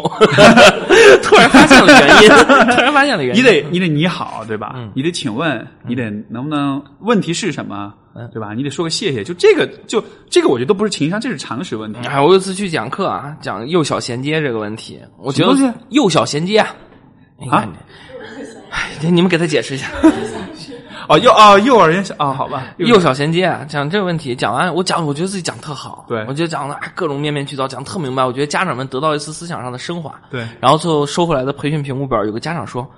我他妈等了三个小时，他就是不说到底上不上学前班儿 我因为你必须，我没有给办法给你一个具体的解决答案呀。是你得自己自己去选择呀。啊有很多人来跑来问问题，其实都还要跑到跑去找苏老师，就我老婆也是心理学工作者，跑找苏老师，这么厚一沓的卷宗，啪就扔桌子上了。你就说我们俩到底离不离吧？我哪知道你们俩离不离？你有病啊！那那，你说你怎么跟他说？对哎，没法弄。对对呃是像好多这样类似的情况。对对，哎，我最怕就是一听说你是心理学工作者，前几年说啊，你知道我在想什么吗？你会解梦吗？你会怎么？现在我突然最近几年这种的，你说你是心理学工作者，然后这个人就突然严肃起来，我觉得我有病。你给我看，我觉得我真觉得我有病。然后就问你觉得你有啥病？然后他你说我我这病叫水逆，啥啥你啥嘛玩意儿？你那没法跟他聊了。对你你哎，这对这个就太我我我遇到比较多的是那种，但是可能是客套嗯话，但是这真的就是说听得多了，你会觉得好像每个人都是这么说的。哎呦，哪哪哪一天我一定要向你请教一下我情感问题。啊。然后然后这种人我我就我不呵呵，我还是不呵呵还是有点对对不给别人面子。我说好好好，没问题。啊然后啊，但是这人以后基本上就不会不会再嗯就会会会怎么说呢？就是如果是很近亲近的人，也许聊两句，但是实际上你会发现，比如像每次春节回家，嗯，就真的是亲戚朋友排着队的来找我，你知道吧？嗯这个要跟我说，哎，我跟他跟你聊聊行吗？那个人我跟你聊聊行吗？造成的结果就是什么呢？我们家的亲戚，然后家里的各种朋友，家里的各种事儿。我以前这个问题我不是太注意，我想，哎，我帮一帮别人呗，就就至少我不提建议，我只是倾听一下，我已经够算是有这个职业伦理的意识了。嗯嗯嗯我不给建议，我不给反应，我只是倾听。我觉得他们可能没地方说，后来发现这也不行，嗯，因为你家庭聚会吃饭，你会感觉特别奇怪，一桌人坐那儿，每一个人背后的小秘密，不是就每一个人这哦这对夫妻他们他们其实看上去很好，而真的他们看上去很好啊，相互敬酒，其实他们敬对吧？有什么事儿我知道，那个孩子他看上去很乖巧，但是他可能。对，跟他爸妈关系不好，我也知道。然后你看着每一个人，你就你就看着每一个人背后的各种，也不是看着他们人，你看他们背后的各种事儿，你知道吗？后来我觉得我受不了了，这样子我每次回家，每次吃饭，大家都聊得很开心，唯独我在看着这些人，我觉得像在看，感觉像是看着我来访者们，你知道吗那种感觉。我就是我的处理这个问题是什么呢？凡是法律规定我不能跟他结婚的亲戚，啊，一概不接待。是吧？对，就是就是一概不处理，这就就一一概不管。就远一点的，咱们可以搞定，因为反正见的机会也不多。是，对，也碰见过这样问题，也聊过。但是日常生活中跑来说，哎，就是这个问题，我得好好找你请教请教。就我们这种做培训呢，尤其还要多多少少涉及到资源置换等等需求的，你不能跟人家呵呵，你甚至还你还得特别那什么，还有问题随时找啊，我就在这儿随时做好准备啊，你不来就是看不起我 啊！你甚至有的时候你还得跟他表明白这个态度，你知道吧？对对对，那那因为哎，人在江湖飘嘛，所以肯定得这个实打实。但是你说从你说如果从道义的层面，如果就比如说很亲近，真的是你很在乎的人的话，他们遇到问题，其实你也还是想要去做点什么。但实际上你很难在这个过程中保持中中立啊。对，是当然，所以这其实挺矛盾的。你保持不了中立，你给这没没办法，咱吃挣这挣这个钱吃这口饭就应该承担这个。有一个有一个还有一个很很类似的问题是什么呢？就是当咨询师需要找咨询师的时候，那你找督导呗。不是我知道，但是像比如说那个，我前两天我有一个朋友，就也是咨询师嘛，嗯，他自己就是哦认识很多咨询师朋友啊，然后他就来问我说，呃，因为他现在是自己需要做咨询，嗯他就问我说有没有推荐的，然后我说，哎，你身边不是认识挺多的？他说对啊，但是就因为认识，所以没法，就是没法找他们帮忙，就就他反而很苦恼其实，只能去国外做，就不是，就是说，因为你想，尤其当比如说你认识咨询师，基本上你身边就是都是可能比较你能就国内有的水平比较高的，那其实你就全都排除了，对就这些人就都不能帮你了。嗯，这样情况下其实就死胡同。就就就就还挺死胡同的，对吧？所以这个是一个，所以史蒂夫，你一定要保持自己的心理健康，你要出了事儿没招了。所以这是为什么咨询师就是说，在这个因为知乎上有个讨论，就是咨询师是就是收费的问题，嗨对吧？其实收费当中有一个很重要的点，就是如果咨询师他自己会因为就是说他的生计、他的收入问题，他的会影响他生活质量，他会过得不开心，会或者很有压力的话，这其实对来访者是很不利的。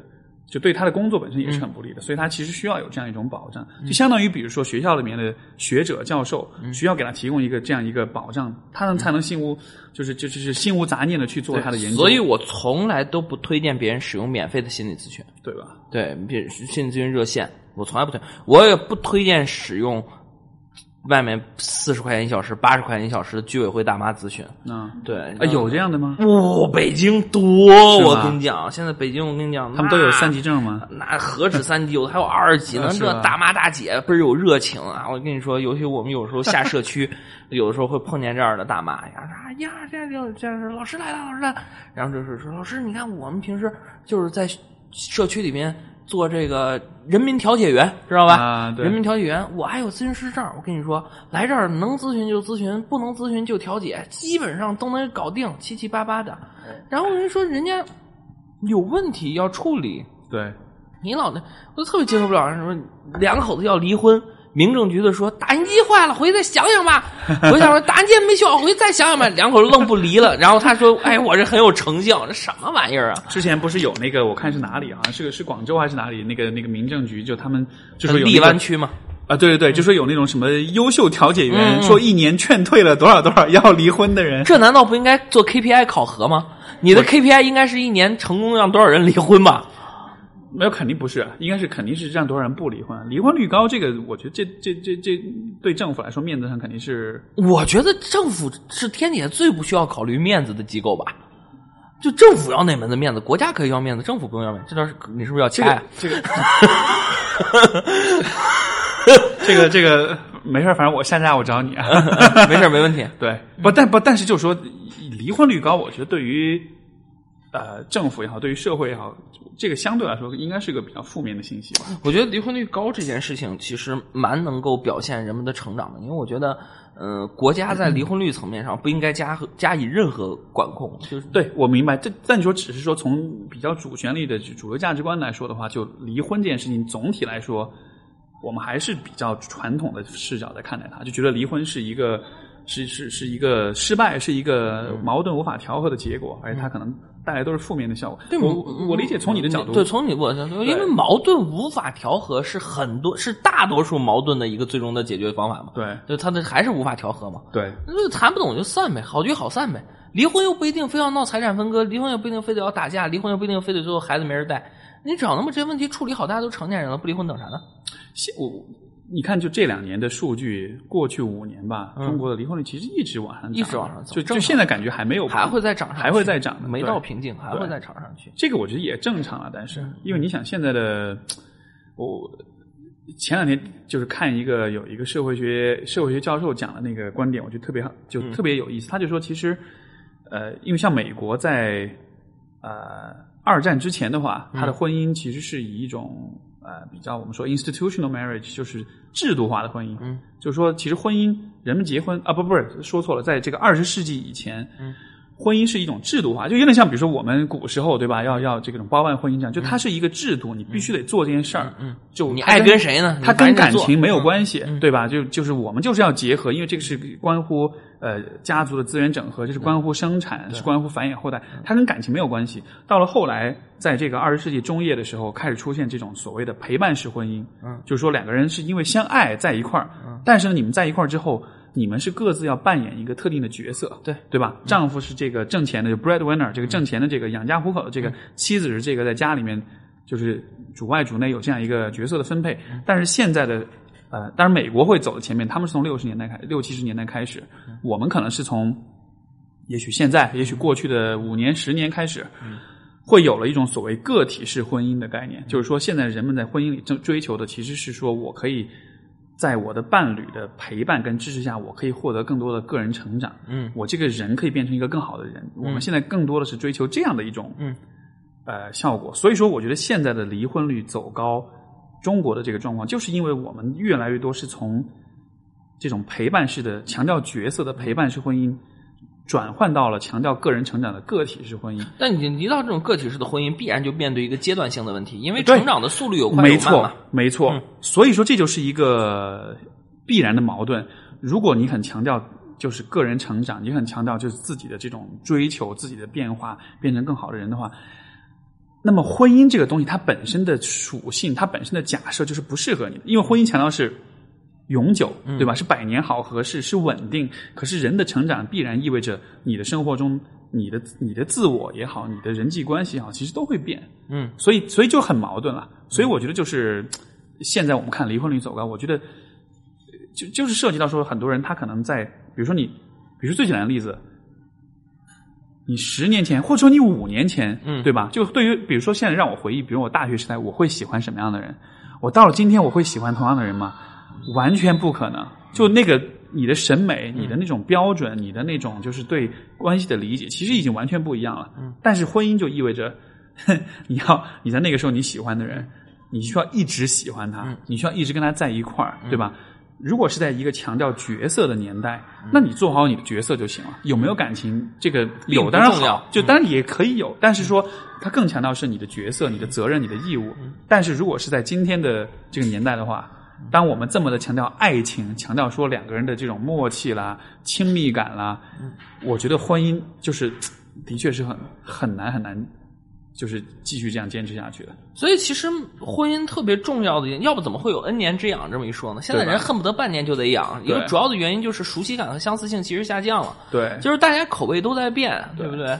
所以你你这对吧？你这个夫妻处的时间长了，情趣内衣还要换两套呢，所以你得考虑大家的这个变化到底能不能跟上趟，这个节奏感也是非常大的问题。我其实我其实，在咨询中遇到比较多常见的一种状况，就是比如说两口子，然后比如说一般哈，比如说女女方，呃不一定就都有哈，比如说一方就他会有成长，会有变化，然后另一方你就发现他的生活方式就是一那种。就还是他，他觉得我扮演原地踏步好丈夫，对我扮演好丈夫的角色就行了，我就挣钱就行了。但是他对于自己的很多问题，他不思考。当然，我不是评判说这样不好，其实这是两种不同的生活方式，嗯，对吧？就有些人他就是喜欢，就有些人他就是适合，也喜欢那种就是固定的角色，我就这么一辈子这么这么走，我就很稳。但有些人他比较看重的是啊、他自己的成长啊这样的，这样两个人在当初结合的时候，双方会觉得很合适，嗯。因为一方是那种很稳，然后很踏实，然后这个工作能力很强，然后责任心很强，嗯，对吧？就这种是往往是呃呃陪伴式婚姻其实很看重的点。对。另一方往往是那种比如说呃可能比如说很比如很聪明，很有头脑，然后很呃很有视野，很有知识，然后比较有趣，两个人相互吸引，对吧？但实际上这两个人放在一块儿之后，你就发现他们的风格、他们的方式其实是很不一样的。嗯那么到了一定的时候，一个人在长，一个人在履行义务，其实大家都没错，但是最终就这个关系就对，所以我其实一直都特别的建议你在婚姻过程中要随时纠正方向，来知道对方到底想要什么。对，因为其实对方到底在婚姻中想要什么，也是一直在变的。你自己也在变，对方也在变。然后你一直都觉得对方一直没变，然后最后就容易产生矛盾，就容易纠结。所以其实有的时候真的应该看一看对方在当前阶段需要的是什么。我觉得可能我们比较怕变化，嗯尤其我们怕我们的伴侣有变化，嗯所以我们其实很难去跟伴侣讨论说，因为因为因为可能变化意味着，哎，他会不会变心？他会他感情会不会变？嗯嗯实际上他的变化是他个人成长，但是我们就可能比较少去谈论像你说的，你的伴侣其实他已经成长了，他有些方面的观念可能已经不同了，嗯但是这种变化我们可能会有点不敢去看到他吧，嗯，但实际上，其实拿我跟我老婆相处的这个过程来看，我是非常愿意看到我老婆在变化。对吧？对，就我如果有一天苏静成长的特别厉害，我配不上苏静了，苏静嫁给别人了，我跟你说，我一万个祝福，我很开心，是吧？我为我曾经给这么优秀的女人当过老公，觉得非常荣耀。哇塞，哎对情商高，哎，说实话，他听这节目吗？啊，他听这节目他可以听，他可以，万万一听的话，对，吧？万一听了呢，哎对不对呦？所以其实我觉得，我觉得共同进步是一个非常重要的事儿，对不对？对对不对？这个总书记还那什么的，所以 我我觉得这是一个特别正常的事儿。对，嗯、其实我们说变化不一定就意味着变心，我一直都认为变化是一个非常非常正常的事儿，没有人不变。但是你在考虑你怎么去对方跟对方聊这个变化的事儿，你可能是看出来的，你可能是聊出来的，你可能是呃通过相互的探讨，让你跟对方同时发现的。但不管怎么着，应该有这样一个契机。以前你会发现，我老婆刚生完孩子的时候，她就在家就扮演着家庭主妇的角色，但是在那两年我 打拼挣钱，给孩子挣奶粉钱，但是很快的孩子两岁半的时候，我就发现不能再这个样子了。对所以我立刻开始跟我老婆说的非常明确，我说你你一定要开始着手参与公司的工作，甚至公司的管理工作，我得给你打工，因为你在这个样子你不行了，你不能你在这个样子下去，咱们两个中间会会变得天天变成了你跑过来跟我说孩子纸尿裤用完了，你再给我打两千块钱，天天 只变成这个样子，我们东西就没法聊了。所以我，所以我立刻，你看，你看苏静其实是很快融入的这个这个角色中。你你会因为你来北京给我们讲课的时候，你会对发现对对苏静对会很快的融入到这个角色中，因为他是有这个能力的。就这种共同进步、共同成长，我觉得是解决就是小变化。你不了解，你不认同，你不跟随，最后造成的大变化构成的就是要买单了。对，没错我我觉得这个可以，也可以一个不同的角度，就是说，其实是角色的转换，就是说，其实两个人之间的关系那种角色，其实是很多样化的，嗯并不是说是一个你你你你养孩子，我挣钱这样，嗯就这个角色其实是可以两个人之间是可以是有不同的角色或者不同的这种关系的形态，然后随着你们生活发展。比如刚生小孩，或者小孩长大了，或者是就又生了一个，也 对，就就就其实能够有这样的灵活的这种切换，我觉得这是蛮重要的。但这种切换你能做到这点，我觉得也是说，因为两个人之间有足够多的这种信任，对就是而且我们有这种默契，说这样做是我们都共同认为这样做是有必要的，嗯，对吧？就像比像比如说你让他去工作这样的，那可能有些人说，哎呦，工作凭什么呀？对对对，是是会有，就可能在观念上会有话说了，还是当年挑人的时候眼得尖。哎，我现在我现在是是这么一个情况啊，我今天出来跟你这儿待着俩仨小时啊，对往前数七十二个小时，我都跟我老婆在一起。啊，对我们，因为我们现在这样嘛，回了家我们两口子，然后天天我们干的工作也是两个人一起的事儿，除非我出来找你，或者是我其他的工作，比如说录节目或者是讲课，他可能不在我旁边。对我们天天基本上二十四小时待在一起。是吧？对于我们这样的人，你有什么建议吗？你这样有什么问题吗？没问题、啊，没问题，那我怕有问题、啊？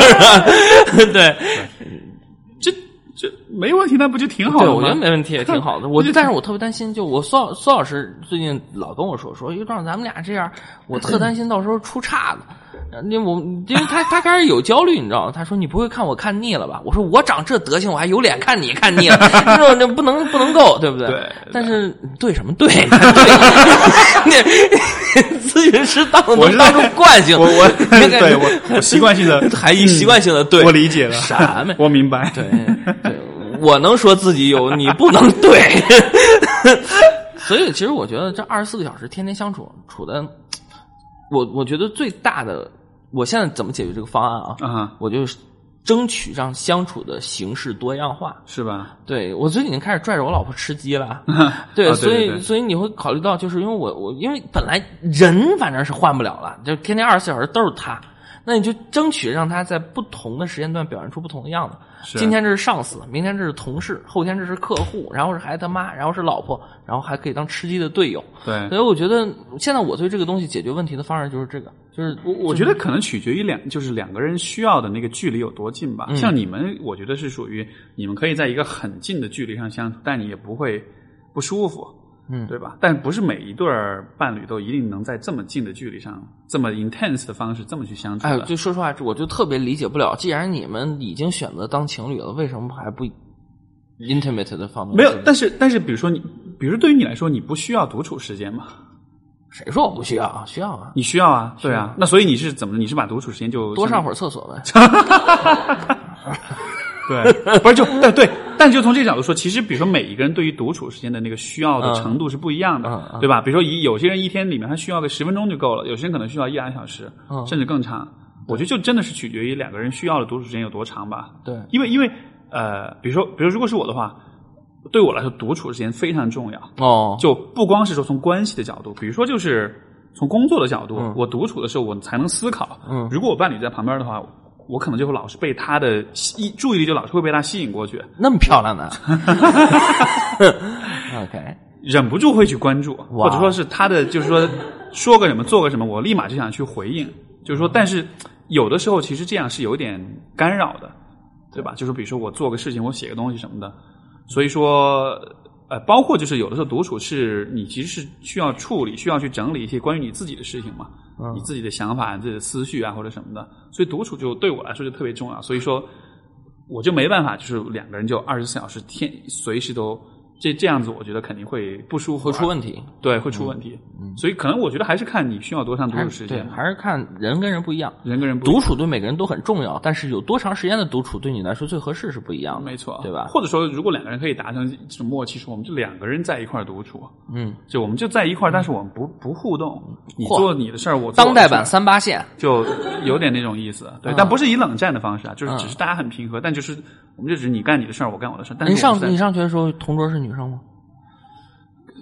一直有过有过，对，话，才发现吗？还是女生动不动就老摸你好？吧？没有没有没有没有，我我我最我我同桌女生都跟我刻意保持距离？是吧？对我同桌女生主要是你知道你魅力太大，他们会忍不住过界，不是他们很不愿意跟我，他们是你离我远一点。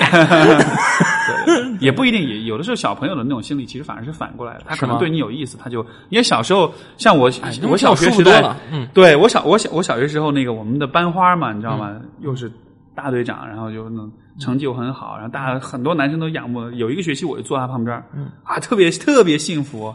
但是那个时候我的那种心理就是逆反心理，就是我越喜欢他，我就越要惹他生气，嗯，各种惹，然后有的时候还真的还真把他惹惹急了、惹哭了那种的，嗯，然后惹哭的时候，我一方面就愧疚感，觉得哎呀我把他惹哭了；，另一方面我不知道为什么心里有这种变态的快感，就觉得他注意到我了，你后来有给班花道歉吗？没有没有啊，我觉得你应该你欠班花一个道歉。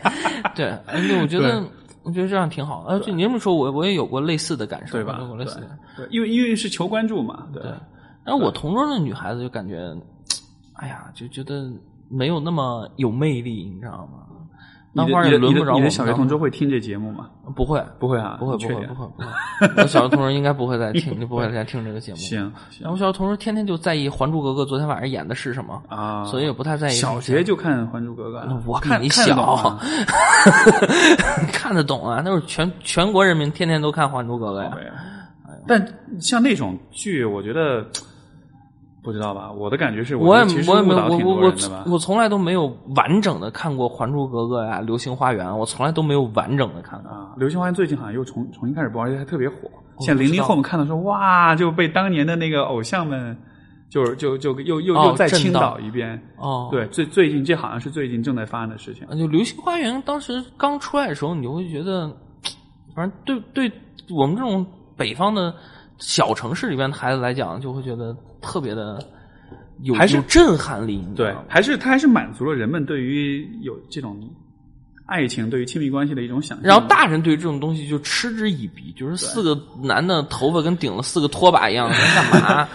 其实，其实这个，我觉得，你看这样的剧的出现，我们就是说，刚才讲了说，这个就是婚姻的进化的这种过程，包括家长对于这种剧的态度，其实我觉得这是很好的一个示范，就是说，对于家长来说，好的关系、好的婚姻就是各司其职，嗯，对吧？你你履行踏踏实实的丈夫的妻子的角色，稳定的而这种剧，它在描述的是什么呢？轰轰烈烈是你个人的表达，嗯你个人的情感，跟你的欲望，跟你的呃审美，跟你的呃这种各方面的这种表达。嗯你在这种剧里面，越是那种有个性的人，越是那种就是角色鲜明的人，越是人设比较丰富的人，他其实越受喜欢，对吧？这样的角色，包括那种有点坏坏的，像你说的那种头发顶着四个拖把这样的，嗯，看上去坏坏，这种人看上去不是传统的那种好丈夫的角色，嗯，好丈夫角色应该是那种对吧？就就可能是认真工作的那样拖把不在头上，在手上的 那种好丈夫。对，没错，对对，就可能是那种角色的人，但是可能家长眼中觉得这个不符合他们对于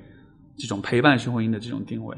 那我们说到人设了啊，哎，今天我们在这个时代，你会发现什么样的人设是比较受人欢迎的？就以前我们知道各个时代有不同的人设受人欢迎，你比如说有一个时代又红又专的人设受人欢迎，有个时代呃有钱人下海的人受人欢迎，有个时代吴秀波那样的温文柔儒雅的大叔受人欢迎。今天这个时代有什么相对而言比较共性的人设吗？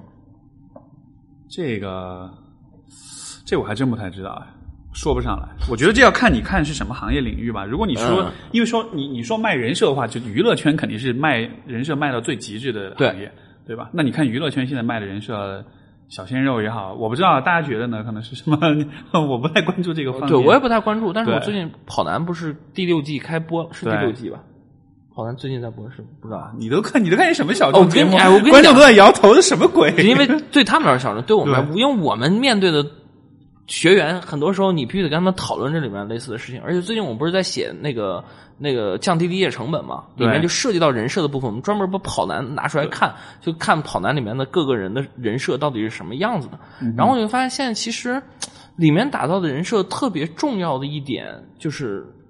越来越没有一个普遍的普世人设啊，对，是是是，没有普世人生，没错不像以前一样，就是喜欢篮球的都喜欢迈克尔乔丹，喜欢听歌的都喜欢刘德华。对今天你会发现，偶像愈发的多样化，它变成了一个各种各样的物种混杂的这么一个时代。所以我就发现，这这我觉得这个很说得通啊。这就像比如说现在我，比如说年轻一代对于那种大的传统的那种大的品牌，他没有那么的追求了，嗯，对吧？你看，如果你看消费市场的话，传统的这种耐克、阿迪也好，或者是奢侈品市场，就就很多小众品牌、设计师品牌就，我觉得都是一个道理吧。就所以有喜欢孙悟空的，就有喜欢猪八戒的。嗯没。错，没错。所以你有黑黑粉吗？你是怎么跳到这个？就 今天不知道是谁的节目，你说，还会有人专门中伤你吗？好像没有，我还不太，我不太招人恨，不知道为什么。你不知道自己有多招人恨。你你有黑粉吗？有啊，有啊，有啊你的黑粉是不是怎么样算黑粉啊？就你能定义一下吗？嗯，黑粉不太好定义的，我们就黑嘛。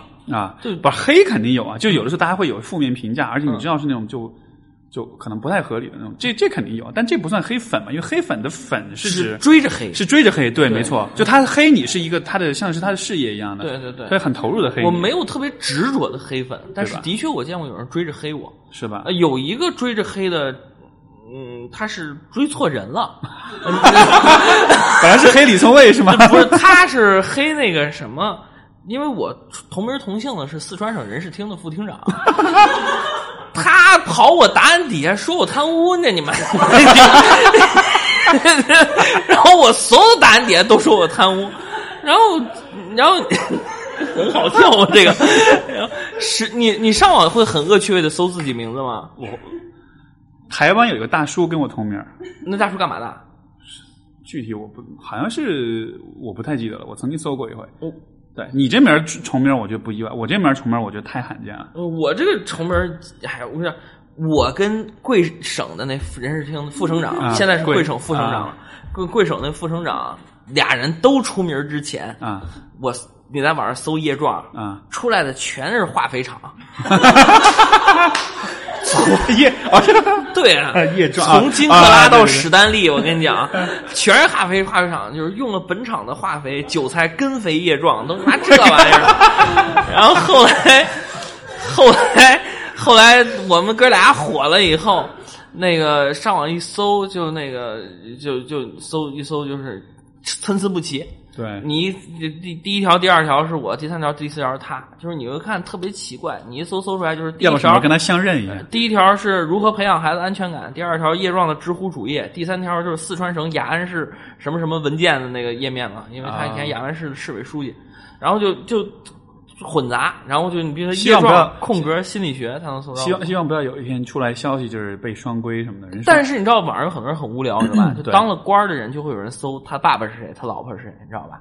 然后有人在百度提问叶壮的老婆是谁，问的是人家这个人，对吧？啊底下回答叶壮老婆苏静是哪个学校哪个心理系毕业的，咔咔写一堆，然后。然后我就在底下用我的小号回复说：“兄弟，你回复错了，他问的不是那个叶壮，是那个叶壮。”但是我当时心里边还挺挺开心的，你知道吗？我觉得，哎呀，我火了。有人有人会误以为省长是我，对吧？对然后把我老婆的，但我越想越不对，凭什么我老婆给他老婆经理人钱？然后越想越不对，所以我觉得就会会出现这种这种会有对对对。一般的，我觉得就是说，所谓黑，可能有一些人是那种，他可能我我是这样感觉啊，因为你看，比如说我们身边的这些大 V 们，然后我觉得观点越鲜明的人，嗯。越容易招黑，嗯。就他就就是这种黑粉就会越多，嗯，对你像比如说最极端例子，像像比如说科学家种太阳这样的，啊。这种是属于这种黑粉肯定很多的，嗯。艾娃娃这种就更不说了，对吧？但就是相对来说，可能罗永浩也有很多对，就是你观点越鲜明，你其实越容易招黑，因为你的观点相当于是可能挑战一些人的底线底线或者认知，或者说是冒犯到他们了。对，但是一般的，我觉得更多的只是一种比如说你的有一个一两个观点，可能他不认同，嗯他喷你一下，就他可能不是跟你表达不同意见，他不是撕你这个人，对他只是喷你的观点，嗯他会这种我觉得是有。像之前我做有个知乎 Live，然后就因为我会回头去看那个评价嘛，就就是基本上都好，就有一个差评，然后那个差评就大概回复的说的意思就是说说你讲了半天都是理论没用，嗯，我就觉得我就回我就回他我说。我说这是拜托，这是知乎啊，这是传播知识的地方。我说我不讲理论，你难道是来这儿听相声的吗？就他就是有这种，就这种，他偶尔他喷一下这种。我的课，我的 live 底下说，老师你讲的都是相声，没有理论。对，我们综合一下可能对，重点我们应该开一个 couple 的 live。对对对对，但就是但就是可能，呃，一般我其实都不太看这种评论，我从来不看看到了评论就就直接就 pass，因为因为你知道有一个很重要的问题是，尤其是这种就是负面的评论啊，就是这种攻击你的东西，当你在看他们的时候，其实你就允你就是在允许他们改变你的这个视角，你看待世界的方式。对我我我倒没事，我倒觉得他们未必能改变我的视角，但是我觉得我今天花时间去看这帮评论，我基本上就约等于允许他们来伤害我。对，但实际上我是完全可以不用他们来伤害我的。是，对，是，有的底有的，这当然了，我们的答案大多数三观比较正，底下的评论基本上是一边倒的好。但有的的的确确就网络喷子嘛，这个拦不住。嗯但实际上你看也挺闹心的，就跟吃了苍蝇一样的感觉，对吧？所以其实我觉得这个问题，反正我的解决方案就是不看评论。你你知道知乎不是有个产品叫知乎想法嘛？就它啊有点类似朋友圈那样的。对对对对。然后我我不知道为什么我的那个想法能出来的，就有一些用户是那种就就天天都在跟人辩论的，都在跟人撕逼的。嗯。而且你知道知乎上特别容易就是比如出现一个热点事件，嗯就会出现如何评价对，什么什么什么事件，然后就这个事件的评价，你会发现大家就会撕起来。各种互撕。对，然后就会就就是说。呃当然，可能每个人性格不一样吧。你有在网上跟人撕过吗？没有没有啊。没有？对，我在说实话得七八年前，是。有一次等航班的时候，有一个人发了一个说，呃，有一条新闻底下说这个呃有一条新闻啊，什么人偷东西了，啊，然后底下有个人说我在日本旅行的时候看那儿的日本人从来都不偷东西，然后我在底下说你这不对。嗯，日本人偷东西比中国人偷的少，这是可能的。但是你说从来不偷东西，你这太绝对了。你这是孤立反正，只要有一例，你这个就成立不了。然后就开始跟我互怼，一直怼到我下这个这上飞机关手机，下了飞机以后接着怼。但是怼完以后就有啥意义呢？这是我人生唯一一次在网上跟人就是你知道吧，一个劲儿刷，看见回复没回复，回复怼，然后就开始在刷，然后就就这是我唯一的一次。然后我觉得特别的。后来，后来我觉得我干嘛？我何必？我没有意义啊，对不对？我对这改变这个世界没有任何贡献。关键是，如果反驳就怼你的人，他是用那种个人经验嗯跟你讲的，这种我觉得完全就没法往下接，你知道吗？就没法讨论，他就永远会说：“哎呀，那我们家那谁谁谁，哎，那我认识那谁谁谁怎么样？”对我，尤其我们在处理家庭微观关系的培训的时候，总是会碰到这样的学员。你讲的对，然后学员就会说：“老师，我我跟我老婆就不是这样的，我儿子就不是这样的。”对我说对，我说老师讲的这个东西是基于大样本研究的讨论的，对不对？可能这个令妻或者说令郎可能不是一般人，那我们就另说，对不对？那那我们就其实现在你会发现，我现在特别友善，你知道吗？对于对我提出批评的人，我都特别友善。对然后这个我还碰见这样一个挺有意思的，我讲课对吧？啊，讲这哥们迟到了，他进来的时候我正在讲段子，对，然后讲一个我自己身上的案例啊，然后这个案例讲讲讲讲讲讲，然后这个人没有听我为什么要讲这个案例，理论知识什么都没听，这人就拍了一个短视频发到朋友圈，说狗屁心理学老师净在这儿咧咧自己家的破事儿，发了，好不重要。下了课，这个人加了我的微信，然后我我在 看朋友圈我在回家路上 打的上发朋友圈，看到这一条，就你说我就特恶心，你说我是说呢还是不说呢？然后最后我就讲，就就是说我我我不委屈我自己，要不我就憋坏了。对然后我就给他发了一条特别有礼貌的，我说看您最近一条的朋友圈，我觉得您可能对我有些想法，我对于您的批评我一定改正，然后这个呃以后尽量不犯这样的错误啊。然后对方给我回了四个字：“好尴尬呀。”然后我说不尴尬，没事儿。然后对方说：“老师，我已经把那个短视频删了。”我说不用删，没事儿，我是实话实说。然后那个以后我肯定也会改善，但是我心里的 OS 就是你个，你知道吧？然后，然后后来这个人再没找过我，但是我就心里想，哎呀，挺挺难受的。就有的时候我们给别人输出知识，对，呃，输出自己的想法理念，就是就是我觉得，我觉得同志们啊，听我们俩今天白话也是同样的道理，就是你对不对呢？你自己评判。就我们俩聊的这个东西啊，嗯未必适合于大家的每一个人的每一个情况，都是我们俩的事儿，对不对？你自己评判。成年人的基本标准不在于求知欲，成年人的基本标准在于求知了以后，对于求知的东西有分辨力，对吧？对对对这是一个基本标准。怕就怕没分辨力，上来就怼了，是不是？这个有则改之，无则加勉。你要觉得好呢，你就学；你要觉得不好，你就不学。但是你要觉得不好呢，你没有义务告诉我。哦，我是这个意思。我觉得，我觉得就是有的时候我们会容易把有些观点上的分歧上升到就是说对这个人的评价评价上面去，就是观点不一致的人很容易就觉得哎这人是这人傻叉吧，就就就很容易开始做人身观点不一致就导致要干死你啊！对对对，就是说，其实观点不一致的方法应该是说通过论证、通过辩论，对吧？就是就是把观点，就是最理性的方式是把观点进行整合，因为实际上任何两个相相斥的观点，或者是任何两个呃不同的这种呃呃相冲突的这种视角，其实它都是有可能。找到一些共同点，或者是有整合的可能中和性的地方的对嗯你像比如说像呃，比如说像呃，像像美像比如说美国的民主党跟共和党，他们的价值观也好，他们的议程也好，可能是有些方面是不同，但实际上它的有些根本的东西其实还是很接近的，对吧？我觉得两个人也是一样，三观啊或者是怎么样观念不同的话，我我是认为经过足够多的讨论和这种呃交流，是有可能达到不说共识，但就说至少我们能明白彼此是怎么想的。就其实我们是可以互相就是是可以求同存异的，但是问题在于很多时候这个过程我们就我没有做这件事儿，反过来做的是。看到不同的人本能的反应就是去批判他，去去攻击他，攻击的结果是就其实这个就就就是让人们之间的这种就是会你的观点会更加极端化，嗯，你的这个冲突会更加的看上去不可调和。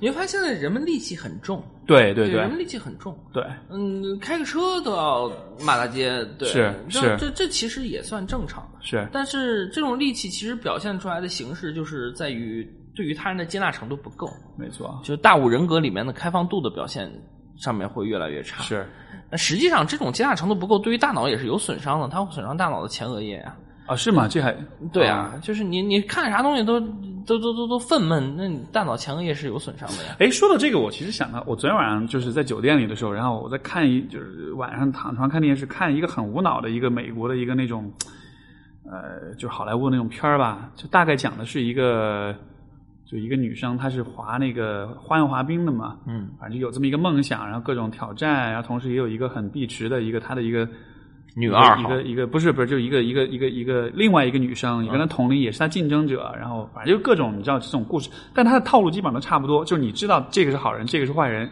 这个好人最后一定会战胜坏人，但是坏人会先占点上风。就他这个故事的写作，我就在想，他这个故事的写作跟所有的这种传统的这种片子那个套路都是一模一样对吧？就是所以这个我我就在想，这会不会也是符合了？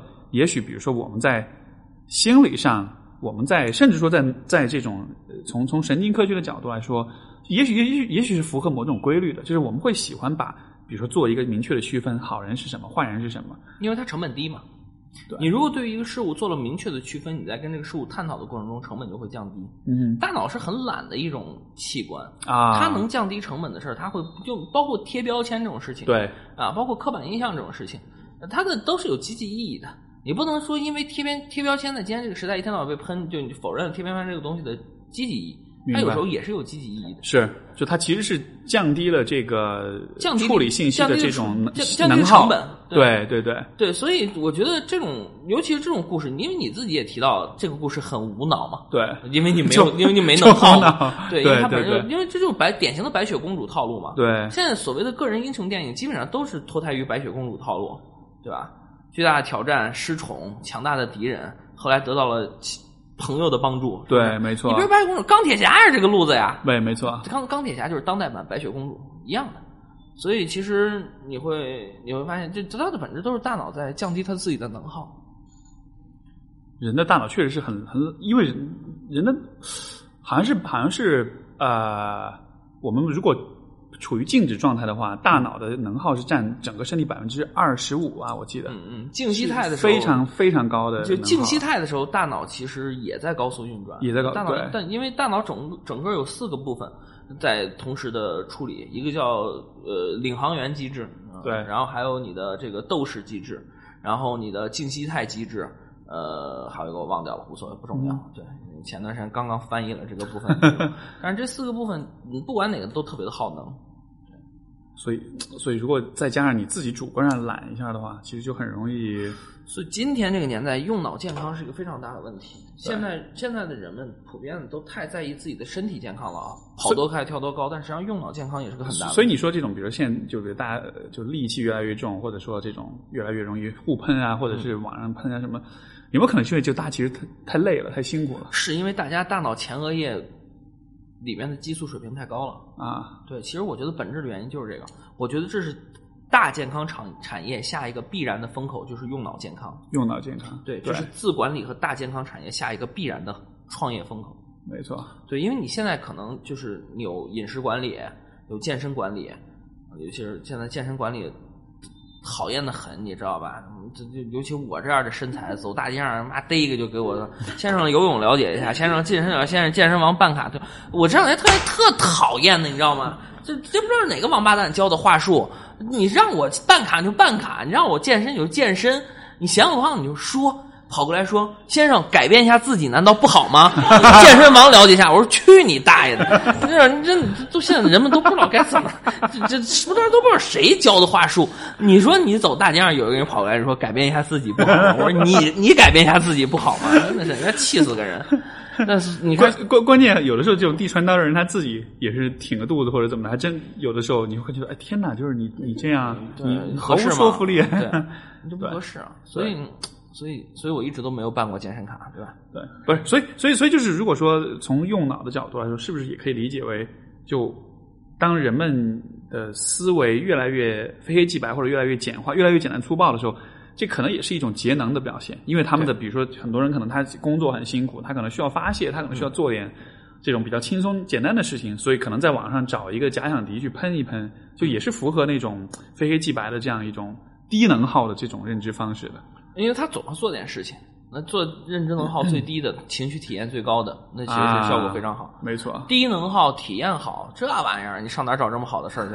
是不是？喷人就是其中的一种，没错。喷喷完就跑，哎，这个。而且而且而且，你看另外一个现象就是说，比如说现在新闻里遇到一些可能明显大家会呃比较批判的啊渣男啊，或者是就包括比如说 IOR 之前说慰安妇的事儿啦，就当然这事儿本身我觉得就这就就是是另外一回事，但是类似这种状况，当人们抓到一个过街老鼠的时候，嗯，然后就还是会就会很，就像你所说，这其实是一个就从从从从能耗的角度，这就是一个低能耗但是高体验、嗯高情绪的一个事情，因为你可以很。用很激烈的言辞去攻击这个人，他也能让你有很强情绪体验，但实际上你并不需要太多思考，我应不应该这么做？对因为大家都这么做，因为这事儿看上去绝对就应该是这么做，对，他就应该是被批判的。所以你看，现在很多的页游，啊就网页的啊网页的游戏嘛，都是走这个套路。对知乎这两天不是前一段时间一直在推那个页游的广告，九品芝麻官儿啊啊，是什么？是你看他们都都看过吧？啊，就是这个，你怎么这么小众？每一次你说一个什么，大家全部都在呃，这什么什么鬼？那他们都知道。嗯，好吧，对，这个这个这个这个这个，你刷知乎叭就蹦出来一个，呃贼没那个，而且这个呃总共在站仨官儿一个穿清朝的，俩穿唐朝的衣服，你这玩意儿都都这种这错错误百出。但是它主要的游戏的核心逻辑是什么呢？当官儿、断案、杀贪官、娶老婆、当皇帝、生孩子，就这一路 OK 一路走下来，这游戏贼火。是吧？低成本啊，就是因为你根本就不用做什么。你像咱们玩个比较烧脑的游戏，《欧陆风云》啊、嗯啊这种类似的游戏，文明啊，这游戏的确有点烧脑，对一回合甚至恨不得打十分钟，你知道吧？对对对，对，这个比较烧脑。但是这个吧，这样很简单。有就是报谁谁谁贪了五百两，斩不斩？斩！这这这这家伙是吧？这能耗很低啊，对体验很高啊。对，是是然后我我小舅子就做那个夜游出海的，啊就是国内做夜游，然后在欧美上这个卖社交网上卖。对，前两天给我发微信说，姐夫，你这个说我们公司做这个九品芝麻官这游戏卖特火，这玩意儿不能直接往欧洲放，因为人那儿不拿这个当回事儿，就这个人在人人那儿这个，他就可能会琢磨这五百两斩还是不斩，就变成了一个高能耗的事儿。是所以说你能不能找点这个对欧美人来说低能耗的事儿？我们还讨论半天。啊有意思。对，所以如果这么来说，其实有可能，当我们很强调道德的时候，嗯，一方面可能是你道德感强，但另一方面道德也是帮你节省你的认知能耗，它帮你做一些判断。比如说你中国人会觉得贪官就必须得斩，嗯，对吧？就说或者说我也不知道，就是就是我们对有些问题会有一些预设的一些判断方式，就应该是这样的。嗯，其实我觉得它分两个部分，一个部分叫做最高主题，一个部分叫做最低主题。对，呃，最高主题的这个意思指的就是人跟人不一样的核心诉求，是，就是这个事儿对你来说它也不耗资源，对，但是你跟我这个就不一样。您比如说，我们就是这个追逐美好爱情这件事儿，啊，我压根儿就不信任爱情很美好，你信任爱情很美好。一提这个话题，你那儿不耗资源，我这儿要耗资源，这是最高主题。最低主题这种就是大家普遍认识的道德公约数，就是我们觉得这玩意儿就不用证，但人人都这样。你比如说，在中国提到爱国这件事儿，这肯定对，不用考虑。对对对有人说这个转发这条图片保护钓鱼岛，请转发三个群，马化腾过生日给你打五百 Q 币，这玩意儿，这啊那转，为什么？因为爱国呀。但是你看，这是个最低主题，加了一个中间主题，就是个人求利益的这个部分。广告都是这种里面打出来的。你比如说，有个妈妈说说，作为爱护全家人的妈妈，我要这个呃给家人洗干净衣服，我用妈妈一选。然后对你发现它是使用了最低主题，因为人人都认为妈妈应该呵护全家人，加了一个中间主题，变成了一个变现的渠道来卖这个东西。你用最高主题加中间主题也行。你比如说，每次打仗的时候，领军人物就领导会跑就说啊，我们要干死他们，我要这怎么怎么着的，这是最高主题加中间。所以其实你会发现，人的整个的套路是最高主题加最低主题都不太耗脑资源，只不过最高主题人跟人不一样罢了，最低主题人跟人一样。啊，明白。然后它最后转变成一个中间主题，就容易有利益区分，就引发了你的其他行为，比如说这就是啊，采购行为，是是是，其实这个就是所谓煽动呗，对对吧？就煽动其实是就是所谓忽悠对有点好说服、煽动、忽悠，它其实就是呃帮，它其实就是帮助你，就节省了很多你自己的思考的过程，它但是帮你得出一个忽悠人那个人得琢磨呀，啊他得找对于对方来说哪个是它的最高主题，哪个是它的最低主题，哪个是它的中间主题。没错，然后这个东西打一个组合拳，你很难让人家受得住的。没错，没错。就比如说，呃比如说你如果说像这种，比如电话诈骗这样的，他可能会给你讲一个事儿，比如说你的机票被取消了，嗯，那可能这对你来说是一件就可能非常重要的事，但是你可能没有那个，也许你那种被骗这种，也许他没有时间去调查这件事情，嗯，说到底怎么回事，他没有办法去鉴别说，哎，我要打开 A P P，我要跟联航空公司联系，嗯，他可能就一时着急之下，他可能立刻就会，我以前我你我不知道你有没有收过这种短信，就跟你讲你第二天飞机取消了，然后那个、哎我收到短信都跟我说，爸，我跟女同学开房让抓着了，请给马警官账户上打多少多少钱。然后我就给他回一个：你有钱开房，没钱贿赂警官。